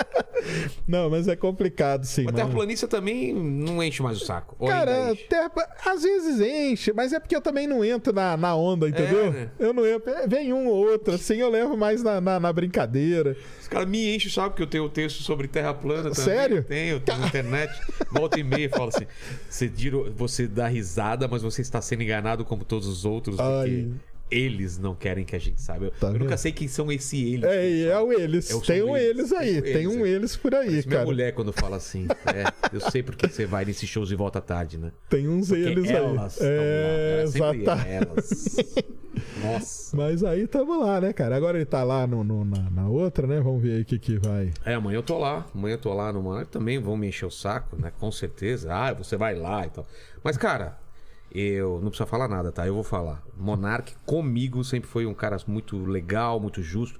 Sempre me ajudou muito, cara. Putz, Comigo também. Pô, Também, ajudou né? pra caramba, cara. Cara, Acabou. É, é- é o que eu já falei. Eu falo lá dentro, entendeu? Cara, falar que o cara é nazico, monarque, é, cara. não tem, cara. O cara falou merda, falou. Falou. Ele mesmo já pediu desculpa. O que vocês querem? Que ele, que ele se mate, que não trabalhe nunca mais? Uma hora a pessoa tem que voltar, cara. É. E se a gente acredita na recuperação de bandido, de gente que assassinou, que roubou, pô, um cara que deu declarações infelizes, aí você vai colocar numa escala de o quanto foi merda e quanto. Cara, eu, eu entendo totalmente as pessoas que ficaram ofendidas e tudo mais. Tudo bem, mas, cara, será que pedir desculpa? Ficar um tempo fora, perder trampo, perder dinheiro. Tudo isso aconteceu com ele, né? Exatamente. A- cara, eu não teria, eu acho que eu não teria a força que ele teve de recomeçar tão rápido, Tão cara. rapidamente, Acho que eu ia é. sair da internet e tal. Então, então assim, Não, comigo ele sempre também foi legal. Apostou aí no, no, no projeto. Na verdade, ele e o Igor, Ele né? e o Igor, né? Apostaram aí no projeto e tal, cara. Não tem nada. Sempre me tratou super bem, cara. Sempre foi super legal comigo. É. Sempre batemos papo lá dentro, entendeu? coração Conversava. bom, né? Pô, a gente moleque, sabe que ele gente não é o que- boníssima, cara. O que é. acusam ele. E aquele negócio, o, o lance dele era testar os limites mesmo dessa liberdade, né? Falar as coisas e, e aconteceu disso daí, né? Aí tava, tá, bebeu também, aí vai tudo. Aqui aí não vai, tá vai. bebendo. É, aqui. exato. Você vai falar, é, tem que explodir os buracos negros Tudo, né? mesmo. Tem que- Tudo, tudo, buraco negro. Uhul, time buraco negro. Sei lá. Isso aí. O que, que tem de polêmica no, no- na astronomia? O Elon Musk é um cara polêmico, mas existe Então, mas é, aí não é na astronomia, né? Aí na, na exploração espacial, né? Tá, até, então, É essa uma aí. briga de egos, mas. Ah, é, né? Essa aí do James Webb aí do nome foi uma pequena polêmica É, aí, exato, entendeu? eu nem sabia Que a disso. galera aí do, do- da comunidade LGBT veio, veio pedir, né, essa, essa revisão e tal, não sei o quê. Isso aí criou meio uma, uma, uma polêmicazinha, assim. Mas no caso da, astronomia, assim mesmo, não tem. Academicamente tem as tretas, né? Tem, né? Dos grupos e tal. Mas assim, na astronomia não tem. Na exploração espacial tem os bilionários, mas é eles que se resolvam também, né, cara? E o- é o Bezos e o Musk brigando lá e tal, mas aí Uma briga de cachorro grande que a gente nem. nem chega perto. Mas agora nesse negócio da guerra, igual eu falei no começo aí, né? Aí teve esse, o Rogozinho com ele Nossa. e tal. Aí deu uma, deu uma engrossada. Aí agora vamos ver. Será que. Até tava pensando aqui, cara. Será que ele vai tirar o Rogozinho do Twitter agora que ele é. É. Já pensou? Já pensou se ele expulsa o Rogozinho? Eu- é. Pensando com a cabeça do Elon Musk, eu duvido que ele faça isso. porque se ele é a também. favor ele da- é a favor da liberdade, É, deixa- então tem, deixa deixa, lá. deixa É. lá, né? Isso mesmo. Exato. Fala, Lene. É, não, tem uma pergunta do Thalisson, Thalisson Borim aqui. Ele tá pedindo pro Sérgio falar é, sobre o trabalho do Pontes no governo. Beleza. Marcos Pontes, cara. É. Então, Aliás, tá pra, a gente tá pra trazer ele aqui também. Você- como que tá aí? Você falou com ele e tal? Mandei um, mandei um recado, né? É. Não- retornou. Eu queria... Agora já vai ficar mais fácil, porque ele agora saiu do, do- Ah, é? saiu do ministério, né? Ele vai Entregou o concorrer. ministério semana passada, se eu não me engano. Cara, o Pontes, né? Aconselho você a ver a entrevista que eu e o Igor fizemos com ele lá no Flow. Foi legal pra caramba. Porque, assim, cara, ele. Ele fez um trabalho. Eu acho que ele fez um trabalho legal, entendeu? O problema é que o trabalho que ele faz não é mostrado. E isso é uma coisa verdade mesmo, cara. É? Quem daqui já entrou no site do Ministério da Ciência e Tecnologia? E, e lá tem tudo, cara. Então você aí, ó, que sabe programar, você sabia que tem edital lá aberto? Pra você mandar um projetinho lá. Ah, eu quero fazer um programa usando imagem de satélite pra detectar onde que é melhor plantar soja no Brasil. Você pode mandar, tem um edital aberto lá. Tem edital pra bolsas, entendeu? Tem um monte de coisa aberta ali dentro. Por exemplo, no governo dele, o Sirius foi inaugurado. No governo, não, né? No mandato dele, Sim. né? O Sirius foi inaugurado, que é o acelerador de partículas ali em Campinas. Pô. Ele está construindo o famoso laboratório de nível 4 que o Brasil não tem. Pô, Isso é uma das coisas que todo mundo falou durante a pandemia, né? Que é aquele laboratório capaz de lidar com vírus de altíssima contágio, mortalidade, nível ebola, 4? arena. É, É o máximo é ou o não? máximo. É os que tem China, E a gente Estados não Unidos. tem a gente não tem. Ele está construindo do lado do Sirius até. Pô. Porque vai usar o Sirius para poder fazer os estudos e dos estudos já cair ali pro, pro, pro laboratório de nível 4, entendeu? Isso aí é legal pra caramba. Cara, ele deu uma desenvolvida boa nessa parte de vacina e tal, entendeu? Tanto que a gente tem a vacina brasileira aí agora, né? Da Federal da Bahia, se não me engano, o pessoal de lá da Bahia que desenvolveu. É, Na área espacial, cara, na área espacial, assim, nem tem o que ele fazer também, cara. Não é porque ele foi astronauta É. também. Porque não tem, cara. O Bra- O Brasil na área espacial, ele perdeu esse bonde aí de fazer foguete e tal. Satélite. Ué, semana passada a UNB lançou o satélite, cara. O Alpha, Cru, Alpha Cruz. A Crux. Lançou no, no Falcon 9. Um satélitezinho da UNB. Você sabia disso? Então, tá lá, a Universidade Federal de Brasília que fez, entendeu? Então, assim, é, tem muita coisa que ele fez. Ó, podia ser melhor? Cara, podia ser melhor. Todo mundo pode, né? Todo mundo pode. Mas com a verba que ele tem, com a grana que, ele- que é disponibilizada aí e com todo o lobby, porque ele não é um cara político, cara. E você brigar por grana, você tem que ter uma política ali, Tem né, cara? parte. Pra, pra, né? Não, não, não, não é fácil, né? Eu Lidar imagino. com aqueles caras lá. E, mas ele, com a grana que ele tem e tudo, cara, eu acho que ele fez um bom aí, um bom desempenho no Ministério, sim, da Ciência e Tecnologia. E vão. Ele deixou muita coisa de legado aí, que ele até falou lá, várias e várias coisas. Por exemplo, esse laboratório aí, ele deixou, tá, tá lá bonitinho, tá pronto pra terminar. Vai terminar ou não? Aí já não depende dele, né? É. Ele deixou tudo engatilhado e ele conseguiu, ele no ministério, ele conseguiu entender como que funcionam essas coisas e foi desatando vários nós, não pra ele fazer nada, mas pra quem vem agora fazer. Entendi. Então quem chegar agora já vai ter, por exemplo, se tiver outra pandemia, o que, que nós vamos fazer? Eles já deixaram tudo prontinho. Ó, vocês vão fazer isso aqui desse jeito, isso aqui desse jeito, isso aqui desse jeito. Então, eu, assim, particularmente acho que ele fez um bom, um bom mandato aí.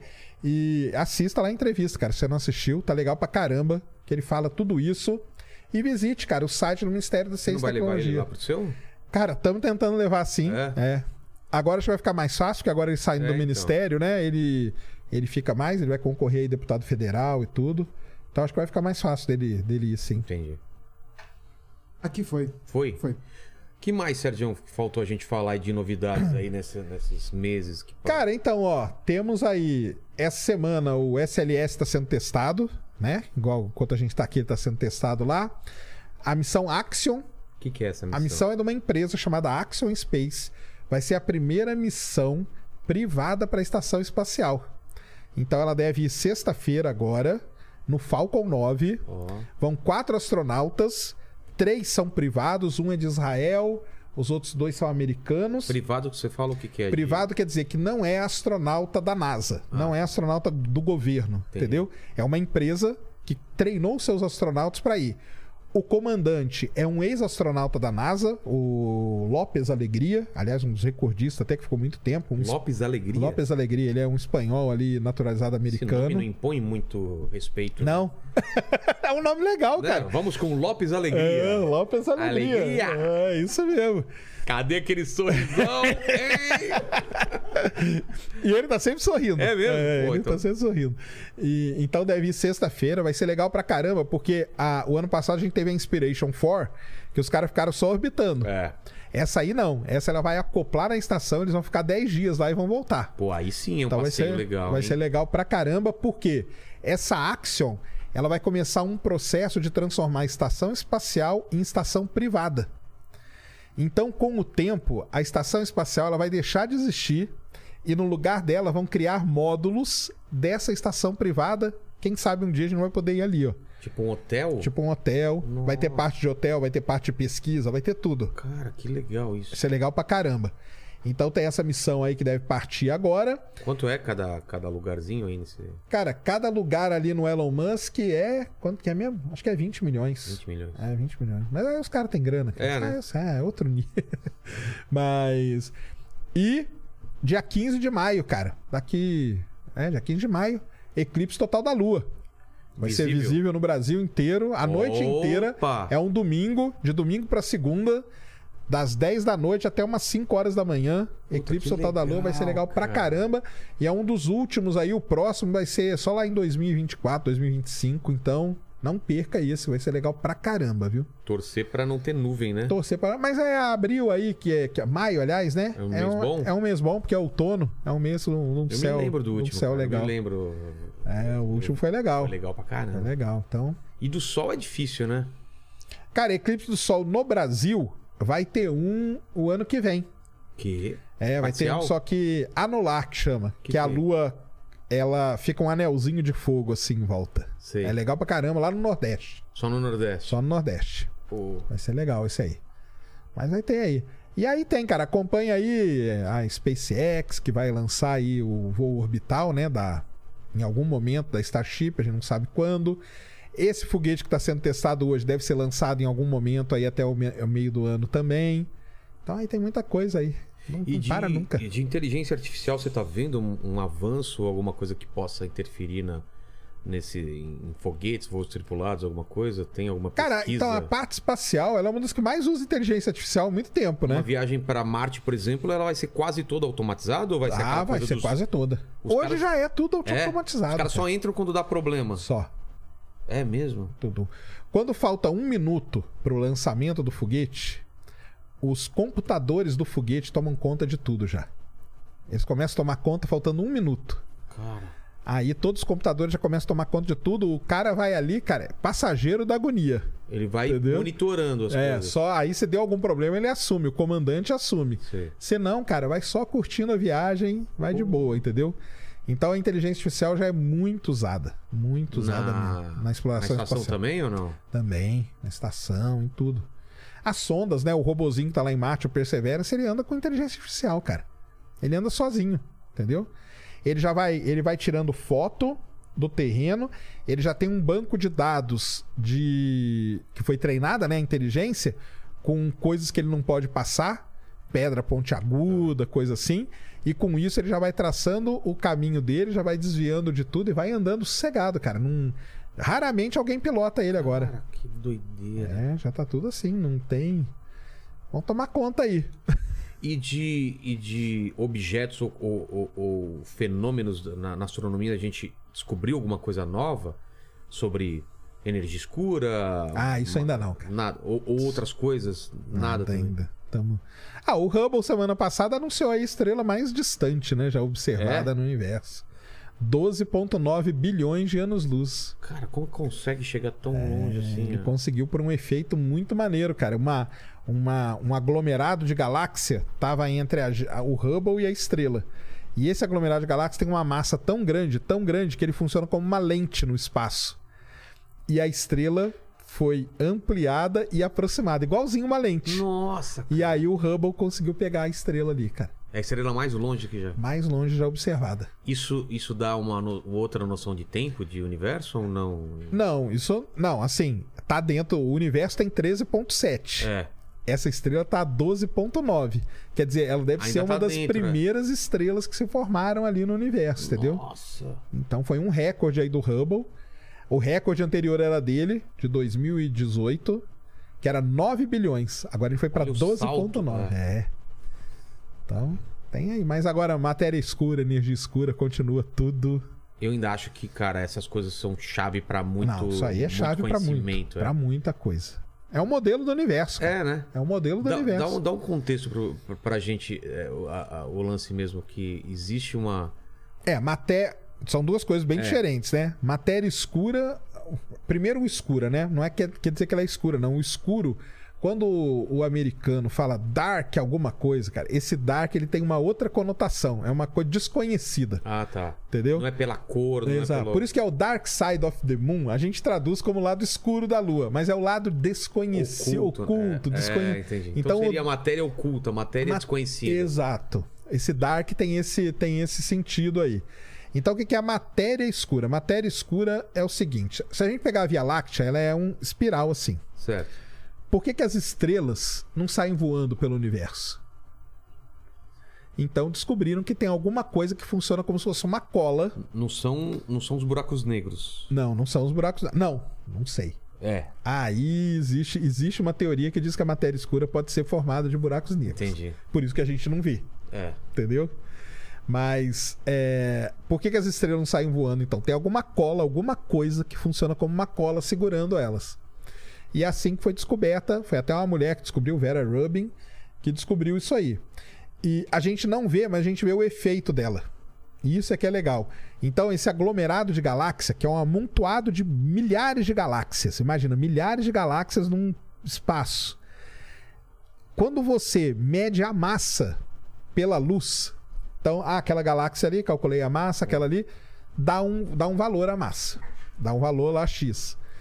Só que quando você mede a massa pela movimentação das galáxias, que é uma outra maneira de medir, que é como que uma galáxia se movimenta em relação à outra, dá um valor muito maior. Então tem um excesso de massa que a gente A não sabe não que, fecha. que a gente não vê. Entendi. Então, essa aí é a tal da matéria escura. E ela é muito importante por quê? Porque ela está em todo o universo. Então ela tem algo, ela Aqui tem um também? papel. Aqui a não, aqui não, Não. porque ela é só em ela é ela Em grande escala? só em grande escala. Só em grande E a escala. energia escura? Então a matéria é isso, É. né? A energia escura é meio que o contrário. A energia é uma coisa que está empurrando o universo, tá ajudando o universo a A expandir. matéria gruda e a energia. A energia afasta, expande. Expande. É, exatamente. Como que os caras descobriram isso? Começaram a ver galáxia. Aí o cara ia lá, opa, essa galáxia tá a uma distância e tá se afastando da gente a uma velocidade. Aí ia lá, outra galáxia um pouco mais distante a uma outra velocidade. Na hora que o cara colocou isso num gráfico, ele viu que não era uma coisa assim é, constante, que era uma, tinha uma aceleração. Entendi. Quanto mais longe a galáxia, mais rápido ela se afastava da gente.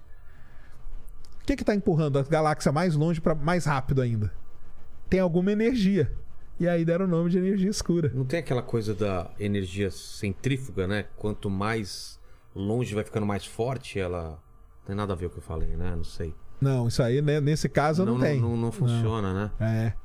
Isso aí os caras vão medindo. Então eles começaram a medir um monte de galáxia e eles viram que quanto mais longe uma galáxia tá, mais rápido ela se afasta da gente. E aí, o que, que é? E sabe o que é legal da energia escura? Ah, O Einstein tinha descoberto algo parecido sem nomear. fazendo conta.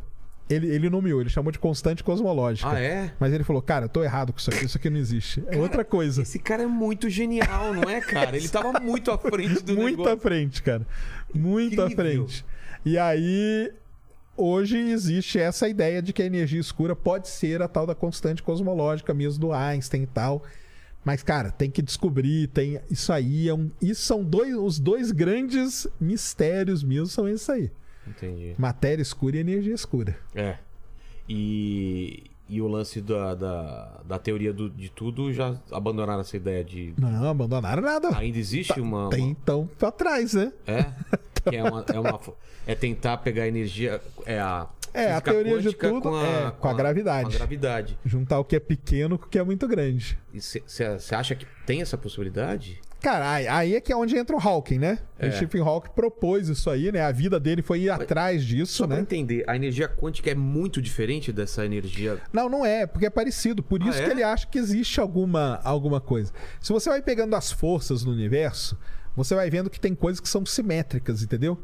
Que são parecidas. Então, a- as, vamos dizer, as forças físicas em escala muito grande, em escala muito pequena, parece que elas se reproduzem ali. Então, de- será que não existe uma teoria que juntaria tudo isso, cara?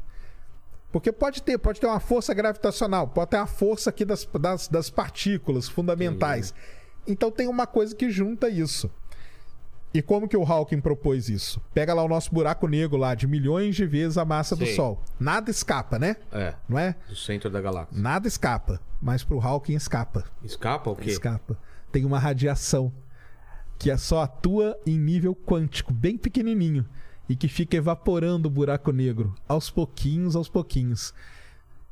Isso ele chamou de radiação Hawking, a tese de doutorado dele, tudo.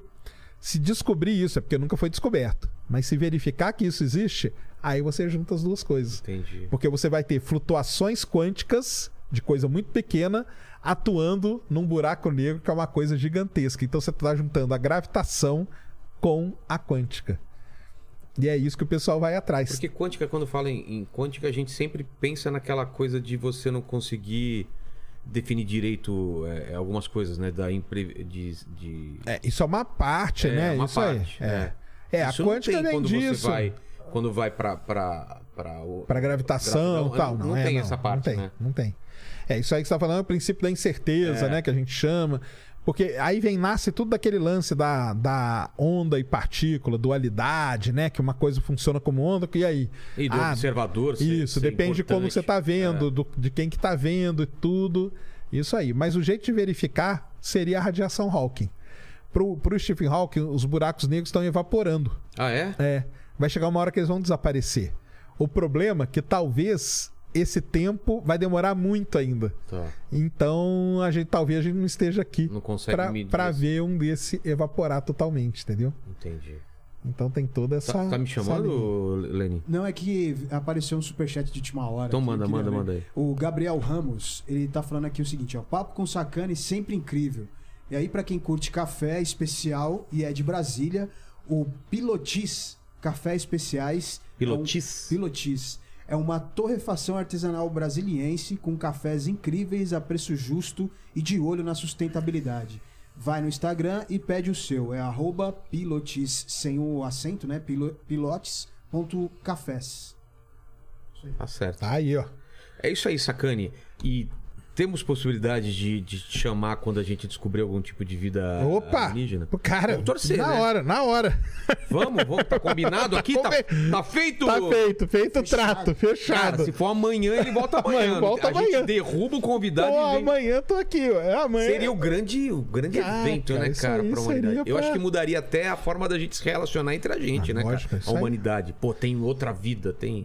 Não, se descobrir vida microbiana, já, Já vai muda. mudar coisa pra caramba. Religiões vão desaparecer, outras vão surgir. É.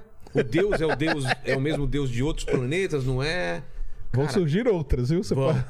Isso é A cientologia vai ganhar força, vai ganhar talvez, né? força, vai É. ter coisa que vai, vai mudar muito, cara. Descobrir vida de qualquer nível que seja, muda muito. Você tem religião? Você acredita em Deus? Como que Cara, é eu não tua relação? acredito, eu não.